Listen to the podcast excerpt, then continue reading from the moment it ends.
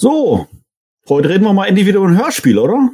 Äh, wie, jetzt fangen wir jetzt wieder von vorne an. W wieso von vorne? Verstehe ich nicht. Äh, weil wir alle durch hatten, eins bis, keine Ahnung, 37 und die neue Dimension und sogar diesen Quatsch mit Martin haben wir gemacht. Ja, äh, ich rede ja auch nicht von He-Man, ich rede von She-Ra. Was? das promoten wir jetzt schon seit einer Woche ungefähr. Hast du die Vorankündigung nicht gesehen oder wie? Alter, ich guck doch keine Werbung. Das heißt, du bist dann auch für heute nicht vorbereitet, oder was? Ach, ist auch egal, ey, ich mach da nix. Ich lass es einfach während der Sendung laufen, so ich höre euch da eh nie zu. Was? Äh, wie heißt denn die Folge? Das Diagramm der Aufstockung. Äh, nein, Sepp, die Dioptrien der Frohlockung. nee, nee, Michael. Das Ödem der Beflockung. Das Emblem der Haartrocknung. Ach so, ja, das kenne ich sogar. Was? Echt jetzt? Ja, klar. Äh, das ist doch die Folge, in der Ketra sauer ist. Und der Vulkanmagier hat eine Idee, wie sie äh, Shira einen reinwürgen kann. Und die Prinzessin lästern übereinander. Und Loki baut dann was zusammen und ruft dauernd Schande. Und alles in den Bo verknallt. Ja, aber es trifft ja auf jede Folge quasi zu. Ja, Sepp. Pretty clever. Ach so! Kapier ich nicht. Das hemanische Quartett. Präsentiert von planeteternia.de. Ja, heute besprechen wir das Princess of Power Hörspiel Nummer 4. Genau, das Diadem der Verschrottung. Verlockung! Du findest das verlockend? Ruhe jetzt! Auch Hörerfragen haben wir heute wieder dabei. Und natürlich viele News aus der Welt der Masters. Und was ist mit dem Gewinnspiel? Ja, stimmt, das gibt es auch und noch mehr jetzt in Ausgabe 219 des Semanischen Quartetts mit Manuel, Dem Sebastian. Dem Michael. Und dem verlockenden Gord. Viel Spaß. Das hemanische Quartett. Präsentiert von planeteternia.de. und herzlich willkommen zu unserer neuen Live-Sendung der Folge 219 des Semanischen Quartetts. Heute wieder live auf YouTube, hier auf unserem Kanal auf Planetonia. Schön, dass ihr alle mit dabei seid und natürlich auch wieder mein herzliches Willkommen an meine drei Kollegen hier. Schön, dass ihr wieder mit dabei seid und dass wir heute wieder einen schönen, nerdigen Abend zusammen verbringen werden. Schaffen trotz des. Auf alle Fälle. Auf alle Fälle. Zwei, zwei Stunden geballte Nerdpower. Ich weiß, Gordon, du brauchst nichts sagen. Das passt schon. Und, und ich freue mich, ähm, wie gesagt, auch das äh, trotz des Themas. Äh, Sepp, du hast es gerade schon gesagt, die äh, Prince of Power Hörspiele sind natürlich nicht, sage ich immer, so hoch im Kurs vielleicht bei den, äh, bei den Masters-Fans oder im Fandom, wie es vielleicht. Nein, ich, also, also, keine Ahnung. Vielleicht äh, viele andere Hörspiele, aber nichtsdestotrotz freue ich mich. Wir haben jetzt hier schon knapp 50 Zu Zuschauer. Schön, dass ihr alle mit dabei seid. Wie gesagt, herzlich willkommen hier zu unserer Live-Sendung und natürlich, wenn dir das Ganze hier gefällt, du weißt es, wir sagen es in jeder Sendung auch heute, wenn das Ganze hier gefällt, was wir hier grundsätzlich machen und vielleicht auch ganz im Speziellen diese heutige Ausgabe, dann freuen wir uns über deinen Daumen nach oben hier für dieses Video. Und wenn du schon am Klicken bist, unten rechts gibt's ein kleines PE-Logo. Wenn du da mit der Maus drüber fährst, dann kannst du rucki zucki sogar ein Abo abschließen. Und wohlgemerkt, liebe Leute, nicht jetzt hier Hm. denken, äh, Princess of Power Hörspiel äh, ist ja scheiße, Daumen runter, sondern äh, Princess of Power Hörspiel, das tun die sich an, äh, finde ich gut, äh, Daumen hoch. Also so soll's laufen. Ja, ganz genau. Ganz genau so ist das. Also, der, die Daumen sind nicht für die Bewertung des Hörspiels. Das ist ganz wichtig. Und sonst schneiden wir schlecht ab, glaube ich. Das, die, die Daumen sind natürlich hier für äh, unseren Videocontent, hier für das Himanische Quartett, für Plain Eternia und so weiter. Aber nichtsdestotrotz, lieber Zuschauer, wir sind an deine Meinung auch über das Hörspiel interessiert. Dazu allerdings in wenigen Minuten mehr.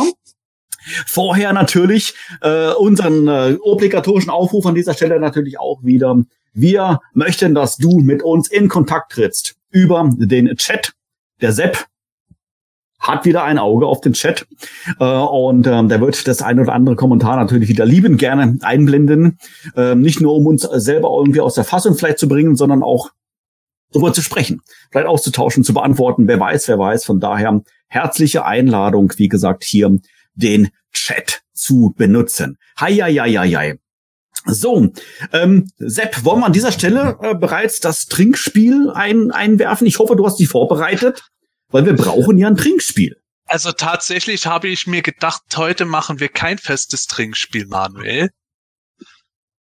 Es gab da schon mehrere Beschwerden, äh, dass du dann immer so viel zu aufgeputscht bist, weil du keine Ahnung, was in deine, in deine Limo da reinmachst. Naja, also ich glaube, spätestens wenn wir beim Princess of Power Hörspiel anbekommen, dann wird jeder schon sein Glasel Wein brauchen. Ich wollte gerade sagen, wie, wie sollen wir denn das überstehen? Wir brauchen doch ein bisschen irgendwie, ja, Unterstützung. durch- Äh, also, also ich hätte jetzt heute tatsächlich mal gesagt, vorm POP Talkback ist freies Vorglühen angesagt. Und wenn es Okay. soweit ist, dass wir den Talkback machen, ab da läuft der Alk von selber. Aber, Okay, aber ich glaube, ich, ich glaub, Wein reicht da nicht aus, Sepp. Da braucht man schon Ja, was Härteres. Ja, ich, ich weiß auch nicht. Vielleicht hat Loki ja noch seine, seine fliegende Bierkiste dabei. Wer- wer- wer- bitte? Loki! Nein, der heißt doch anders. Ja, Petraut Edeltran natürlich. Nein, nein, der heißt Loki. Menschenskinder.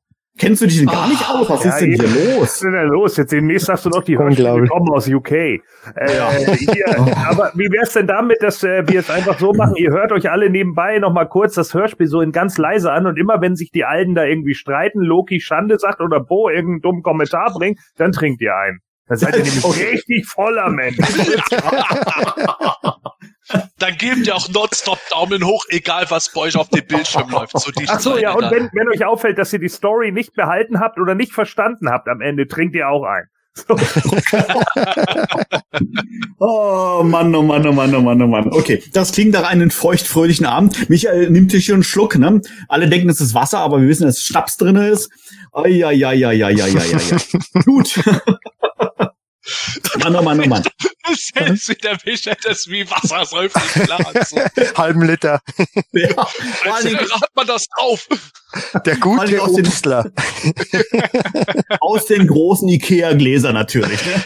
Genau. Alter. Ach, fantastisch, fantastisch. Ich würde sagen, äh, wir haben ja heute nicht nur das POP-Hörspiel im Gepäck, wir haben ja natürlich auch wieder äh, unsere News mit dabei. Auch da gab es wieder in den letzten Tagen einige Entwicklungen. Wir haben wieder jede Menge Hörerfragen mit dabei. Äh, von daher glaube ich, äh, könnten wir schon direkt in die Sendung starten, oder?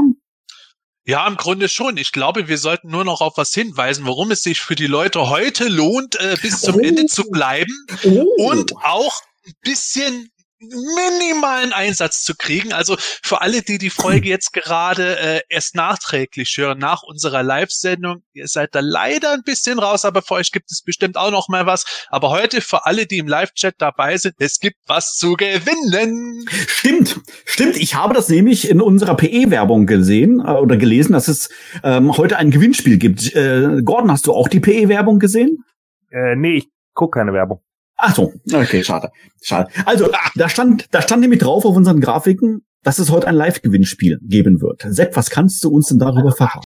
Ja, wir werden heute ein Gewinnspiel machen. Wir haben nicht was Schönes von Panini geschickt gekriegt, äh, von den neuesten Druckexemplaren, die sie gemacht haben. Sie haben ja als Sammelband die Prequel-Comic-Serie zu Masters of Universe Revelation gebracht. Klar, passt heute nicht ganz zum Shiva-Thema, aber wir haben sie da und wir wollen sie loswerden. Also die, nicht loswerden im Sinne, dass wir die nicht haben wollten, aber die sind natürlich für euch gedacht. Also ich habe jetzt hier heute drei Exemplare da, die ihr heute gewinnen könnt in einer Verlosung.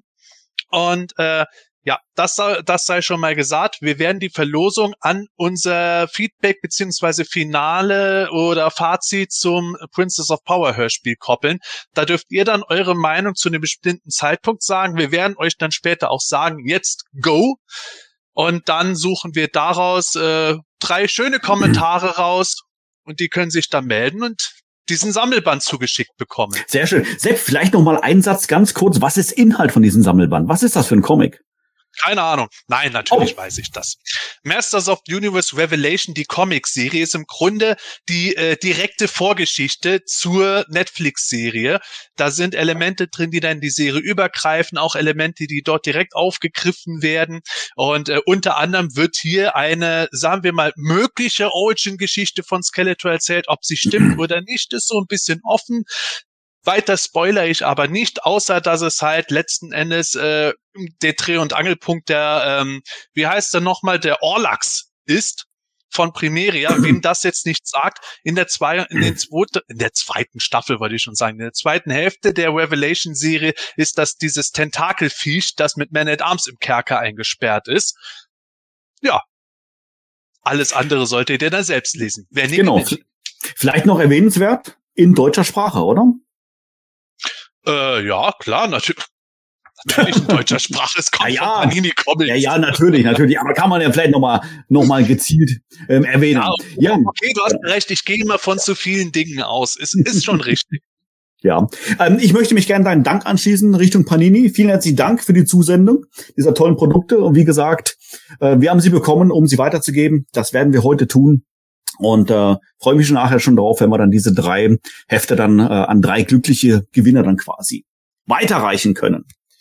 Genau. Prima. Keine Sorge, um zu gewinnen, müsst ihr dann am Ende auch nicht nüchtern sein. Es reicht auch, wenn ihr besuchen genau. äh, dann euren Kommentar abgebt. Aber Ganz wie genau. gesagt, wir kommen später dazu. Sehr schön, sehr schön, sehr schön. So, ich sehe, die Zuschauerzahl hat sich äh, schon gesteigert in den letzten paar Minuten. An dieser Stelle ja, noch einmal herzlich über, willkommen. Über 50 Leute. herzlich willkommen an alle, die in den letzten zwei, drei Minuten dazu gestoßen sind. Ähm, die, auch an euch. Schön, dass ihr da seid. Wenn es, wenn es euch gefällt, den Daumen bitte nach oben. Wie gesagt, das hilft uns hier vom YouTube-Algorithmus. Ach, technisches Blabla, ist auch völlig wurscht. Aber ja. wie gesagt, es, ist, es, es tut dem Kanal gut, es tut Planetonia gut. Und wir freuen uns natürlich auch über ein bisschen Feedback, über diesen, über diesen Daumen. So. Ich muss ja zugeben, ich hatte vorab in der PE-Dinner Gruppe schon gesagt, wenn heute mehr als 50 Leute live dabei sein sollten, dann bin ich schon erleichtert, weil eben Princess of Power Hörspiel, aber ja, Läuft. Super. Läuft, funktioniert. Fans Und jetzt soll uns auch weiterlaufen. Was sagst Was? du, Gordon? Ich sag, unsere Fans sind schmerzfrei. Ja. Klar, die kennen uns ja auch schon lange genug. Ja, richtig. Oh, wunderbar.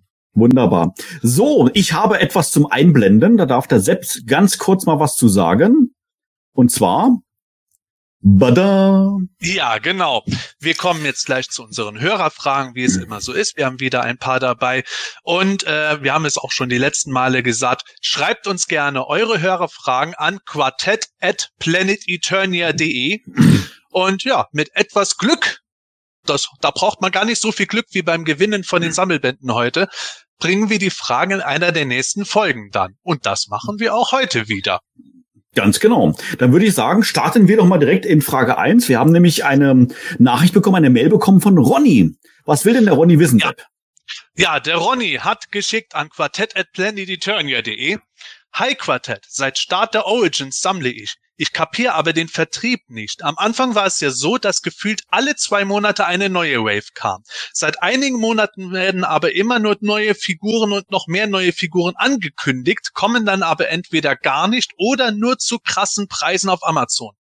Gleichzeitig werden die Figuren der ersten Stunden immer billiger und dann ist da noch Scarecrow, der immer teurer wird. Wisst ihr, woran das liegt? Und wo kauft ihr eure Origins-Figuren? Und meint ihr, es lohnt sich überhaupt weiter zu warten? Oder denkt ihr, die neueren Figuren werden nicht mehr billiger? Viele Grüße, Ronny. Also eigentlich schon viele Fragen auf einmal. Ich wollte es gerade sagen, ich glaube, ich habe sieben Fragen gezählt. Der Fuchs. ich ich, ja. ich, ich, ich wollte es gerade sagen, also da steckt ja einiges drin. Ähm, Versuche ich mal jetzt da ähm, grob durchzugehen. Und zwar ähm, der Vertrieb, ähm, der ist tatsächlich etwas schwierig. Da kann natürlich Corona mit reinspielen, ähm, wie die Firmen letztendlich in China produzieren etc.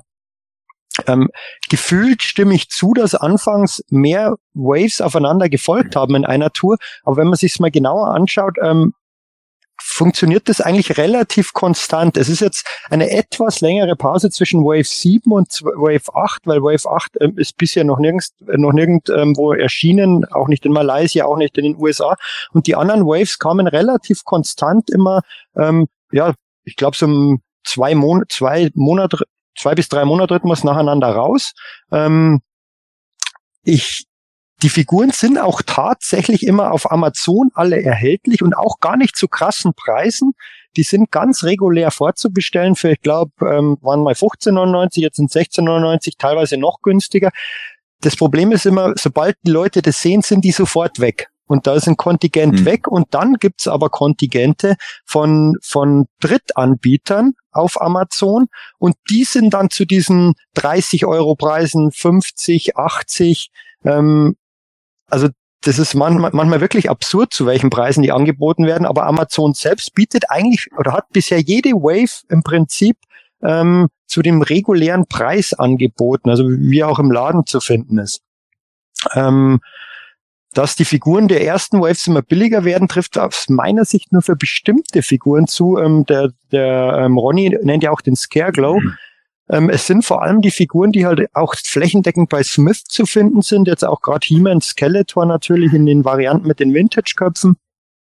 Ähm, aber bestimmte Figuren äh, wie Scareglow, ich glaube auch Trapjaw gibt's nicht allzu häufig mehr. Ähm, es, es sind paar Figuren, ähm, bei denen auch schon angekündigt wurde, dass die Produktion eingestellt wird, beziehungsweise dass die nicht mehr nachproduziert werden. Die werden vielleicht zunehmend seltener werden, aber es war ja immer so, die Figuren, es gibt Sepp hat das schon häufig erwähnt, es wird ein erster Teil an Figuren ausgeliefert und dann folgt der nächste und der nächste und der nächste und die frühen ähm, Produktionschargen sind halt immer relativ schnell vergriffen. Beispiel Many Faces gab es auch noch Bemalungsprobleme etc. Wird dann oh, ja ja wird dann in der Zeit wird, wird dann von Zeit zu Zeit verbessert, ähm, aber letztendlich ähm, gerade bei den neueren Waves würde ich sagen, dass das Warten auf alle Fälle lohnt, weil die letztendlich ähm, sieht man ja jetzt auch wieder. Die Wave 6 war flächendeckend erhalten, die Wave 7 ist jetzt bei Smith erschienen ähm, zu vorbestellen, bis auf den Minicomic Stratos. Das wird noch interessant werden. Wahrscheinlich wird das die gefragteste Figur werden in Deutschland, weil, nicht weil er nicht rauskommt irgendwie, keine Ahnung.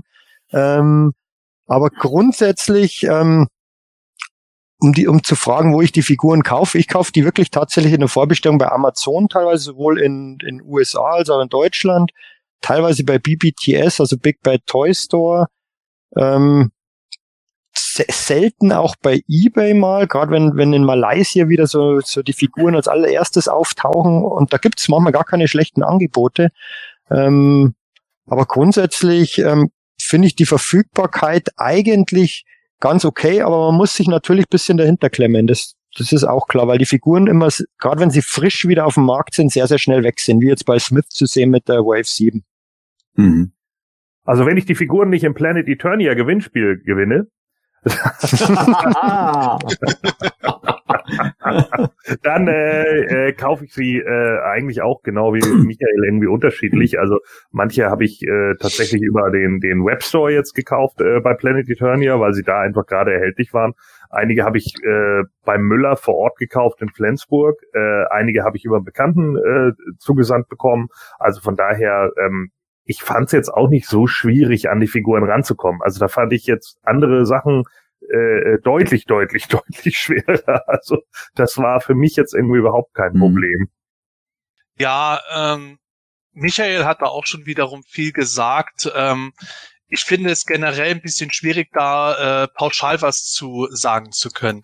Es ist äh, meiner Meinung nach teilweise auch schon ein bisschen krude. Michael hat es vorhin angesprochen, ältere Figuren sollen angeblich nicht mehr produziert werden. Dann aber werden äh, Großhändler doch wieder mit älteren Figuren beliefert. Ob das dann die letzte Charge ist, die im Moment aber nur keiner will, weil alle Sammler sich schon eingedeckt haben, ist dann wieder der nächste Punkt.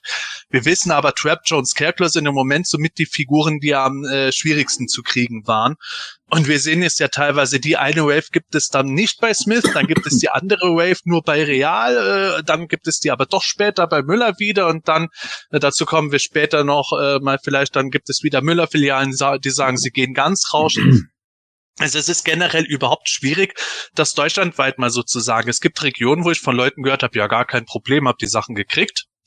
Genauso gibt es Leute, die immer sagen, Amazon gar kein Problem, hab das Zeug zu normalen Preisen gekriegt. Aber Michael hat auch wiederum recht, die zu normalen Preisen sind meistens rucki zucki weg, weil in aller Bescheidenheit glaube ich, dass die Leute da immer äh, über Bots äh, äh, am gucken sind und alles abgreifen. Da, da geht es mir hauptsächlich nicht um Privatsammler. Da gibt es mit Sicherheit auch Privatleute, die schnell Zeug aufkaufen und es weiter zu verkaufen Gewinn bringt. Aber ich glaube auch schon, dass äh, viele Händler schlichtweg aus der Not heraus auch schon immer ihr Auge drauf haben, das Zeug schnell aufkaufen, damit sie ihre Kunden bedienen können, weil wir wissen ja, Online-Shops, die äh, Sachen ewig vorbestellen, werden oft als letzte beliefert. Also es ist generell eine schwierige Situation. Ähm, ja, um mal die zweite Frage zu beantworten, wo kauft ihr Origins-Figuren? ist ganz unterschiedlich. Ich habe äh, Figuren bei Müller gekauft, ich habe Figuren bei Smith gekauft und ich habe Figuren über Amazon bekommen, über fünf Ecken von Leuten, wie jetzt zum Beispiel der Many Faces, den ich hatte von eben der ersten Charge, der so miserabel bemalt ist. Ich brauche immer noch einen ordentlichen. Ähm, den den habe ich, glaube ich, über Amazon Italien bekommen und lauter so Späße halt. Es ist halt teilweise ganz unterschiedlich und ja, man weiß es nie genau, wo es am Ende herkommt. und ja, ob es sich weiter lohnt zu warten oder die neuen, die neueren Figuren werden nicht mehr billiger. Neue Sachen, da wartet man immer erstmal ab. Es ist immer so, wie mir, wie Michael auch schon gesagt hat, ich auch schon, die erste Charge, die ist schneller weg und dann kommt einige Wochen oder Monate nochmal was nach. Ob das just in der Region dann in dem Laden ist, das hängt einfach sehr stark von den einzelnen Läden ab. Aber grundlegend hat man in der Regel bei einer neuen Wave nicht die großen Probleme, an die Sachen dranzukommen, wenn man sich nicht unbedingt dann, äh, wenn die größere Charge da ist, wieder drei Monate Zeit lässt. Vielleicht nur eine kurze Ergänzung ähm, zu, zu, zu den Turnus, wann die erscheinen. Ähm, seit heute ist auf Smith Toys ähm, ist der Anti-Turnier He-Man, der Horde Trooper, Flying Fist He-Man und Terraclaw Skeletor sind gelistet jetzt. Ähm, okay. Die ähm, der Horde Trooper und ähm, Anti-Turnier He-Man für, für April also die haben immer grobe Zeiträume, wann sie die liefern können. Und das würde ungefähr passen, so drei, vier Monate ähm, letztendlich, dann kann man davon ausgehen, dass sie einen Monat davor irgendwo in den USA oder Malaysia oder anderthalb Monate vorher auftauchen. Aber Smith war jetzt doch relativ zackig bei der bei der Wave 7. Also das ähm, hat ganz gut funktioniert. Die scheinen eine relativ große Charge bekommen zu haben. Hm. Okay. Ja, und ich lese es auch schon im Live-Chat. Gerade interessant wird es, wenn der Hot Trooper mal erschienen ist. Also das wird, glaube ich, so der Klassiker sein, äh, wo man gespannt sein darf, wie generell da die Belieferung ist. Sagen wir mal so, die Läden, die halt von jeder Figur ein oder zwei Exemplare beliefern, die werden schnell vergriffen sein, weil ja. die Sammler, es gibt Sammler schlichtweg, die fahren durchs ganze Land. von Bundesland zu Bundesland und klappern die Läden ab oder haben ihre Verbindungen von Leuten, hey, könnt ihr da mal im Laden bei euch gucken, gibt es die und die Figur da jetzt oder kaufen den Online-Shop leer. Und dann wird es interessant werden, zu warten, kommt dann da eine große Nachlieferung irgendwann, wodurch der dann wieder in größerer Menge erhältlich ist, dann kann man wieder zugreifen und so. Das, das wird noch mit das Spannendste. Aber sagen wir mal so, ich glaube, es wird nicht schwer werden, einen Sunman zu kriegen, wenn der mal im Laden ist. ja, also es sind natürlich einzelne Charaktere, ähm, gerade Scareglow, äh, der Horde Trooper beispielsweise und noch ein, ein, zwei andere, die sind grundsätzlich natürlich beliebt im Fandom. Äh, von daher natürlich ähm, ist, äh, ja, wird er relativ schnell auch aufgekauft. Ihr habt es ja gerade schon gesagt. Horde Trooper natürlich mit dem Army Building ist natürlich prädestiniert. Und ähm, von daher muss man da, glaube ich, schon, ja, vielleicht noch ein bisschen Glück, Glück haben. Aber letztendlich äh, finde ich es doch, sage ich jetzt mal, immer wieder ähm, schön, das Toy Hunting dann auch im Einzelhandel machen zu können, wenn man dann mal mit Smith Toys ist und äh, dann tatsächlich sagt, oh geil, da gibt's ja die und die Figuren. Vor Dingen jetzt freut mich das bei, äh, bei Smith Toys, dadurch, dass sie lange Zeit dann wirklich nur Monate immer die gleichen Figuren hatten. Äh, warum auch immer, brauchen wir jetzt gar nicht ausführen, aber äh, und jetzt dann zumindest einmal eine äh, gewisse Varietät dann im Angebot haben, äh, dann ist schon natürlich schon schön, wenn man dann sagt, okay, die eine oder andere Figur kann ich jetzt direkt mal mitnehmen, so wie früher quasi. Und ähm, finde ich, äh, finde ich richtig stark, finde ich klasse. Ja, wir müssen noch tatsächlich jetzt mal schauen. Michael hat, oh, Michael hat es ja auch schon erwähnt mit dem äh, zweiten Stratos. Spoiler, ich finde ihn nicht gut, aber tatsächlich, wenn es jetzt so wäre, dass dieser zweite Stratos aus welchen Gründen auch immer von deutschen Händlern nicht geführt würde, dann könnte der wirklich so mit die teuerste Figur in Deutschland werden durch die Komplettsammler, die den unbedingt importieren müssen, obwohl die Figur so bäh ist. Oh, Mann, oh Mann, oh Mann. Die Ironie des Schicksals. Ja. ich muss auch sagen, ich denke mir dann halt auch, wenn das die einzige Figur ist, die einem fehlt, dann drückt es einen ja doch irgendwo. Aber ich habe schon beschlossen, wenn ich den nicht irgendwo normal kriege, dann bleibt er einfach weg. Also Ach Quatsch, nix, nee, nee, erzähl, also, erzähl also, nix. Ey, ohne einen Emerald Staff of Avian kommt mir kein Stratos zu mehr als dem normalen Einkaufspreis rein. Und den hm. würde ich nur für den Spaß nehmen, weil ich weiß, dass das Video zu dem mir sehr viel Spaß machen würde. Oder, oder, oder, oder Mattel hat sich unsere Kritik zu Herzen genommen, produziert jetzt extra noch eine neue Charge mit Krallenfüßen und Federbohr nur für den internationalen ja. Markt. Ah, ja, ja, ja, ja. Und den bringt sie aber raus erst drei Monate nach dem Erstrelease, wo dann schon die meisten äh, Geld genau. ausgegeben haben und sich ärgern und dann heißt es, ja, guck mal. Jetzt haben wir quasi den, den richtigen Stratos. ah, fantastisch. Kommen wir zur nächsten Frage, oder? Genau, würde ja. ich auch sagen. Ja. Ähm, und zwar ähm, ist das eine Frage, die haben wir so ähnlich schon mal beantwortet. Ähm, die kommt vom Guido, der an quartett.planeteturnia.de geschrieben hat. Und zwar, was wäre eure Top 3 Wünschliste Origins-Figuren, die nicht Vintage-Charakter oder Varianten sind? Ähm, er meint also zum Beispiel ähm, Figuren wie NA-Figuren 2000X, Forza T-Figuren oder Charaktere, die auf Konzeptzeichnungen basieren oder die Masken der Machtdämonen, Geldor, Plunder etc. Was wären da unsere Top 3 Wunschcharaktere? wie gesagt, wir haben das jetzt schon x-mal beantwortet eigentlich, ne? Also das ist jetzt nichts Neues. Und bei mir, ihr wisst es, es ist natürlich Geldor, äh, den ich natürlich im Origin-Style haben will. Die Masken der Machtdämonen äh, sind auch immer ein Renner. Klar, äh, wir hatten, glaube ich, letztes Mal oder vorletztes Mal, bin ich jetzt nicht ganz sicher, hatten wir schon mal darüber gesprochen, ähm, wie es mit den äh, New Adventure-Figuren aussieht. Ne? Ob die tatsächlich dann im New Adventure-Style dann kommen oder ob die dann auch in so einem äh, Origin-Style kommen. Und das wäre ja eigentlich auch mal ganz interessant, wie man die dann umsetzen würde. Also wie dann zum Beispiel Optik oder äh, sonst irgendwie was aussehen würden. Ja, Golden Girl Figuren würde ich auch witzig finden, aber da ja bei She-Ra und Princess of Power schon nicht so viel geht, äh, glaube ich nicht, dass wir jetzt irgendwie eine Dragon Lady oder sowas da bekommen. Ja, also das äh, geht geht nicht so schnell. Äh, Golden Girl habe ich hier übrigens auch hängen in meinem Sammlungszimmer, ne? Also äh, äh, baller ich demnächst mal bei Instagram rein, könnt ihr euch die angucken. Ähm, ja, äh, ansonsten, äh, klar, natürlich gibt's immer wieder Figuren, die man irgendwie macht. Ich weiß auch noch, Sepp hat letztes Mal gesagt, er freut sich auf jeden Fall auf Fuerza T. Äh, das ist natürlich auch äh, was, wo ich auch nicht Nein sage, wobei ich jetzt allerdings sagen muss, ich habe die originalen Fuerza T alle original verpackt hier, deswegen finde ich die jetzt noch nicht ganz so spannend. Ich hätte ja gerne lieber ja, ich hätte ja, ich, ich, bin ja ganz ehrlich, ich hätte ja gerne lieber lieber so Sachen, die gar nicht erschienen sind. Ne? Deswegen bin ich ja auch über den ähm, ähm, Kolda und so ganz ganz äh, äh, froh, muss ich tatsächlich sagen. Und ich hätte ganz gerne einfach auch mal so ein paar Mini-Comic-Charaktere oder so, die einfach äh, nicht erschienen sind. So, das würde ich eigentlich ganz cool finden. Also hoffe ich einfach mal darauf, dass da so ein paar äh, Leute kommen. Auch ein Loda zum Beispiel im, im Origins-Kostüm oder die Kex Queen würde ich cool finden, wenn sie dann mal wieder Frauen auflegen oder sowas. Das sind alles so Figuren, die ich nochmal ganz geil finden würde. Ähm, ja, ansonsten gibt's natürlich auch Evil Seed, vielleicht nochmal in der 2000X-Variante äh, als Origin, würde ich auch ganz interessant hm. Also Figuren, die nicht erschienen sind, Sepp, ist, glaube ich, ein bisschen schwierig, weil bei den Classics, äh, die Classics waren doch schon sehr sehr weit fortgeschritten, was Vollständigkeit anbelangt, oder? Ja, schon. Deswegen ist es natürlich auch so eine Sache, dass es mir leichter fallen würde zu sagen, was ich bei den Classics noch gerne gesehen hätte als bei den mhm. Origins. Mhm. Und ähm, ich weiß nicht, bei den Origins ist es halt immer so eine Sache, wie Gordon schon gesagt hat, wir haben das schon mal im Grunde schon gesagt und Fraser T fände ich ganz cool. Klar, Masken der Machtdämonen wären auch irgendwie nett, aber mhm. die hätte ich halt lieber bei den Classics gehabt. Bei den Origins bin ich da jetzt nicht so versessen drauf.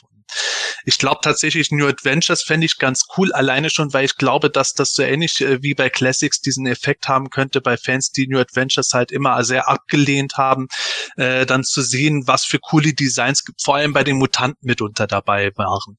Und äh, die He-Man Skeletor-Varianten von den New Adventures-Figuren hätte ich gerne. Ich hätte aber auch super gerne einen Optik oder äh, einen, Sa einen Sagitar oder Tharkus, wie er ursprünglich geheißen hat. Auch so Charaktere, die wir tatsächlich dort auch nicht bei den Classics gesehen hatten, was ich äh, ehrlich gesagt schlimm finde. Ich finde es schlimm, dass wir nie eine Lissor gekriegt haben, aber einen Karate, den ich deutlich unwichtiger gefunden hatte. Also New Adventures wäre tatsächlich für mich so ein großer Trigger. Ansonsten so Charaktere aus Filmation, äh, ehrlich gesagt, so gut wie gar nicht. Ja, ich fände es interessant zu sehen, wie Mattel eine Origins Shadow Weaver machen würde, aber Gut, wir haben eine Classics Shadow Weaver, wir haben eine Club Grayskull Shadow Weaver, wir haben eine Vintage Collection Shadow Weaver von Super Seven gekriegt. Das ist jetzt für mich im Moment nicht so der Punkt, der mich wirklich reizen würde. Deswegen New Adventures und Fuerza T wären für mich die Bereiche, mit denen man mich mehr abholen könnte, als mit, wie heißt der, der jetzt im Frühjahr erscheinen soll, zusammen mit dem ähm, Wonderboy Team äh, Koldar. Das ist Ja. Kein Interesse, ehrlich gesagt. Und Filmation ist für mich generell ja so eine Sache. Da gibt es nicht so viele tolle Designs und die besten haben wir eigentlich schon bei Classics gehabt. Die brauchst du bei den Origins nicht zwingend. Hm. Also ich glaube, ich würde mich dann äh, bei deiner Meinung dann den äh, NA anschließen. Also ich äh, finde die NA-Interpretation bei den Classics sensationell gut. Ähm, Gerade hier ein bisschen in der Kamera gezeigt, wie beispielsweise natürlich hier den He-Man. Der ist, das ist unfassbar. Also ich bin verliebt, kann man quasi sagen, diese Figur. Und äh, deshalb würde ich mir tatsächlich auch eine Neuinterpretation bei den Origins wünschen oder könnte ich mir auch sehr, sehr gut vorstellen. Und ähm, die anderen Charaktere natürlich ähnlich. Bin, bin mal gespannt. Vielleicht haben wir da tatsächlich noch Glück und das Potenzial, dass sie noch erscheinen werden. Es ist auch kurioserweise bei mir oft so, dass ich tatsächlich eher auf Varianten von Hauptcharakteren bei den Origins angefixt wäre. Ich freue mich jetzt auf Flying Fist Team und Terrorclaw Skeletor. Ich freue mich auch, wenn die Laserfiguren bei den Origins kommen. Ich habe mehr Bock auf Laserlight Skeletor und Laser Power Mhm. He-Man bei den Origins als zum Beispiel jetzt auf haben wir ihn wieder Dragstore oder Squeeze. Ja, Sepp, Sepp, ich muss dich jetzt unterbrechen. Ich muss dich jetzt hier unterbrechen. Aus Selbstschutz. Weil wenn jetzt mehr Varianten erscheinen sollten in Zukunft, bist du schuld. Ja. Ja. Du hast es jetzt aufgegeben. ja, Und vor allen Dingen kann es dann sein, dass Dragstore nicht kommt. Und was ist Ja, dann? richtig. Dann kannst, du, dann kannst du nämlich keinen Origins Dragstore auf den Origins Stridor setzen und dann weinst du wieder. so Das sieht's nämlich aus. Weil ja schon die Classics aufeinander habe. Na, außer, außerdem darf man mir das ja dann vergeben, weil ich habe jetzt schon dafür gesorgt, dass der zweite Stratos nicht kommt. Ja, aber Sepp, Sepp, du musst es ja immer so sehen. Was ist besser als ein Dragstore auf dem Stridor? Zwei Dragstore auf zwei Stridor. Absolut. Absolut. Moment, auf Nightstalker, Gordon, auf Nightstalker. Ah? Bin- Gibt's ja von US, Origins UK, noch nicht. gell?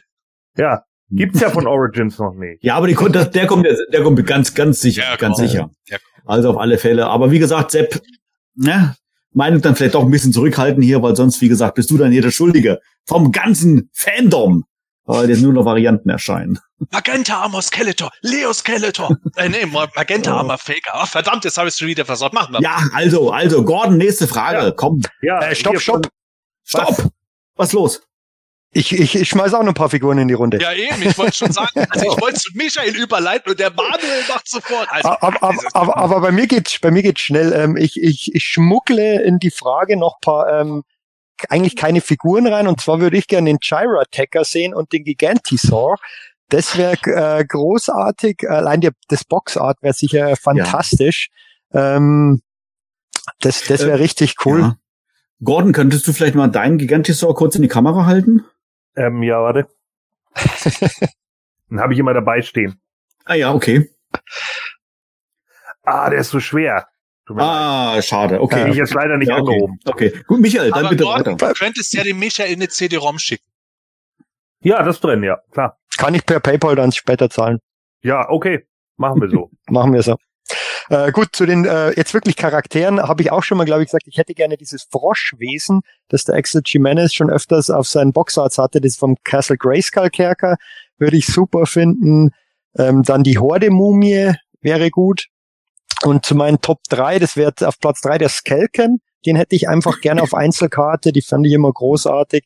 Dann ein Tupac mit den Masken der Machtdämonen, das war abzusehen. Und auf Platz 1 ist, wie auch schon von euch genannt, ähm, tatsächlich bei mir eine NA-Figur und zwar der Optik. Ich glaube, Optik würde großartig ausschauen. Vielleicht sogar auf Deluxe-Karte mit zusätzlichem Auge wie bei der Classics-Version äh, wäre Ja. super. Ja, vielleicht So, eine Variante. vielleicht bei, bei Optik dann eine Variante, wo er eine Brille hat, weil er vielleicht kurzsichtig ist oder so. Ja, vielleicht. Oder? Ja, Es gibt hätte, ja- Es gibt hätte ja da die, eine coole Optik. Ja. Es, es gibt ja da diese Madball-Figuren, ähm, die jetzt wieder neu aufgelegt wurden. Da gibt's ja auch dieses Riesenauge, das auf, auf, auf Ja. so einem, ja, ähnlich wie Optik ist und das auch so ein äh, Fernglas dabei hat. Und ähm, am Ende dieses Fernglases sind auch zwei Augäpfel wieder dabei. Also richtig cool. Ja. Optik ist, ist grandios. Ja, Absolut. Absolut. Jetzt hör auf über Madball zu reden, dann muss ich da auch wieder überlegen, ob ich mir die noch hole. Gordon, hast du dir eigentlich das Retro-Vierer-Pack geholt von Mattel? Von den Äh, BWEs? Ja. Super, ich auch. Leider ja. It won't Ah. stop, people. It won't stop. Ja. So, jetzt, jetzt glaube ich, haben wir alle was gesagt. Äh, dann Gehen wir mal wir weiter, auch ne? zur nächsten Frage kommen. Jawohl. So, dann kommen wir nämlich zu Brandon Games oder Brandon James oder wie auch immer man das ausspricht, keine Ahnung. Hallo zusammen, ich höre das He-Quartett, das heißt natürlich Imanisches Quartett, super gerne, das finden wir gut und freue mich immer auf jede neue Folge. Deswegen bist du jetzt auch hier im Chat, Hobby. So, was vermutet ihr? Bekommen wir bald eine weitere Origins Shira? Sie gehört ja wie He-Man, Skeletor und Hordak zu den Anführern, welche ja schon einige Varianten erhalten haben. Könnte natürlich sein, dass da nochmal was kommt, so Starburst Giro oder so. Ähm, ich glaube aber ehrlich gesagt ähm, nicht wirklich dran, dass da, dass da noch mal eine in, in absehbarer Zeit eine neue Variante kommt. Ähm, kann, kann ich mir im Moment einfach nicht vorstellen. Wer, wer, wenn dann so eher in die Deluxe-Richtung gehen, weil da, da war, glaube ich, doch einiges an Zubehör immer dabei. Was gibt's da noch? Diese Bubble Power Shearer, glaube ich, gibt's noch, oder war die nur bei den Classics? Das ist, glaube ich, schon auch ein Vintage, ähm, noch Bubble Vintage-Variante. Power Shira und Starburst Shira waren Ja, genau. Ja. Ähm, vielleicht auch in Kombination, dass man das, dass das eine Figur ist, die man dann aber dementsprechend umwandeln kann, könnte ich mir vorstellen.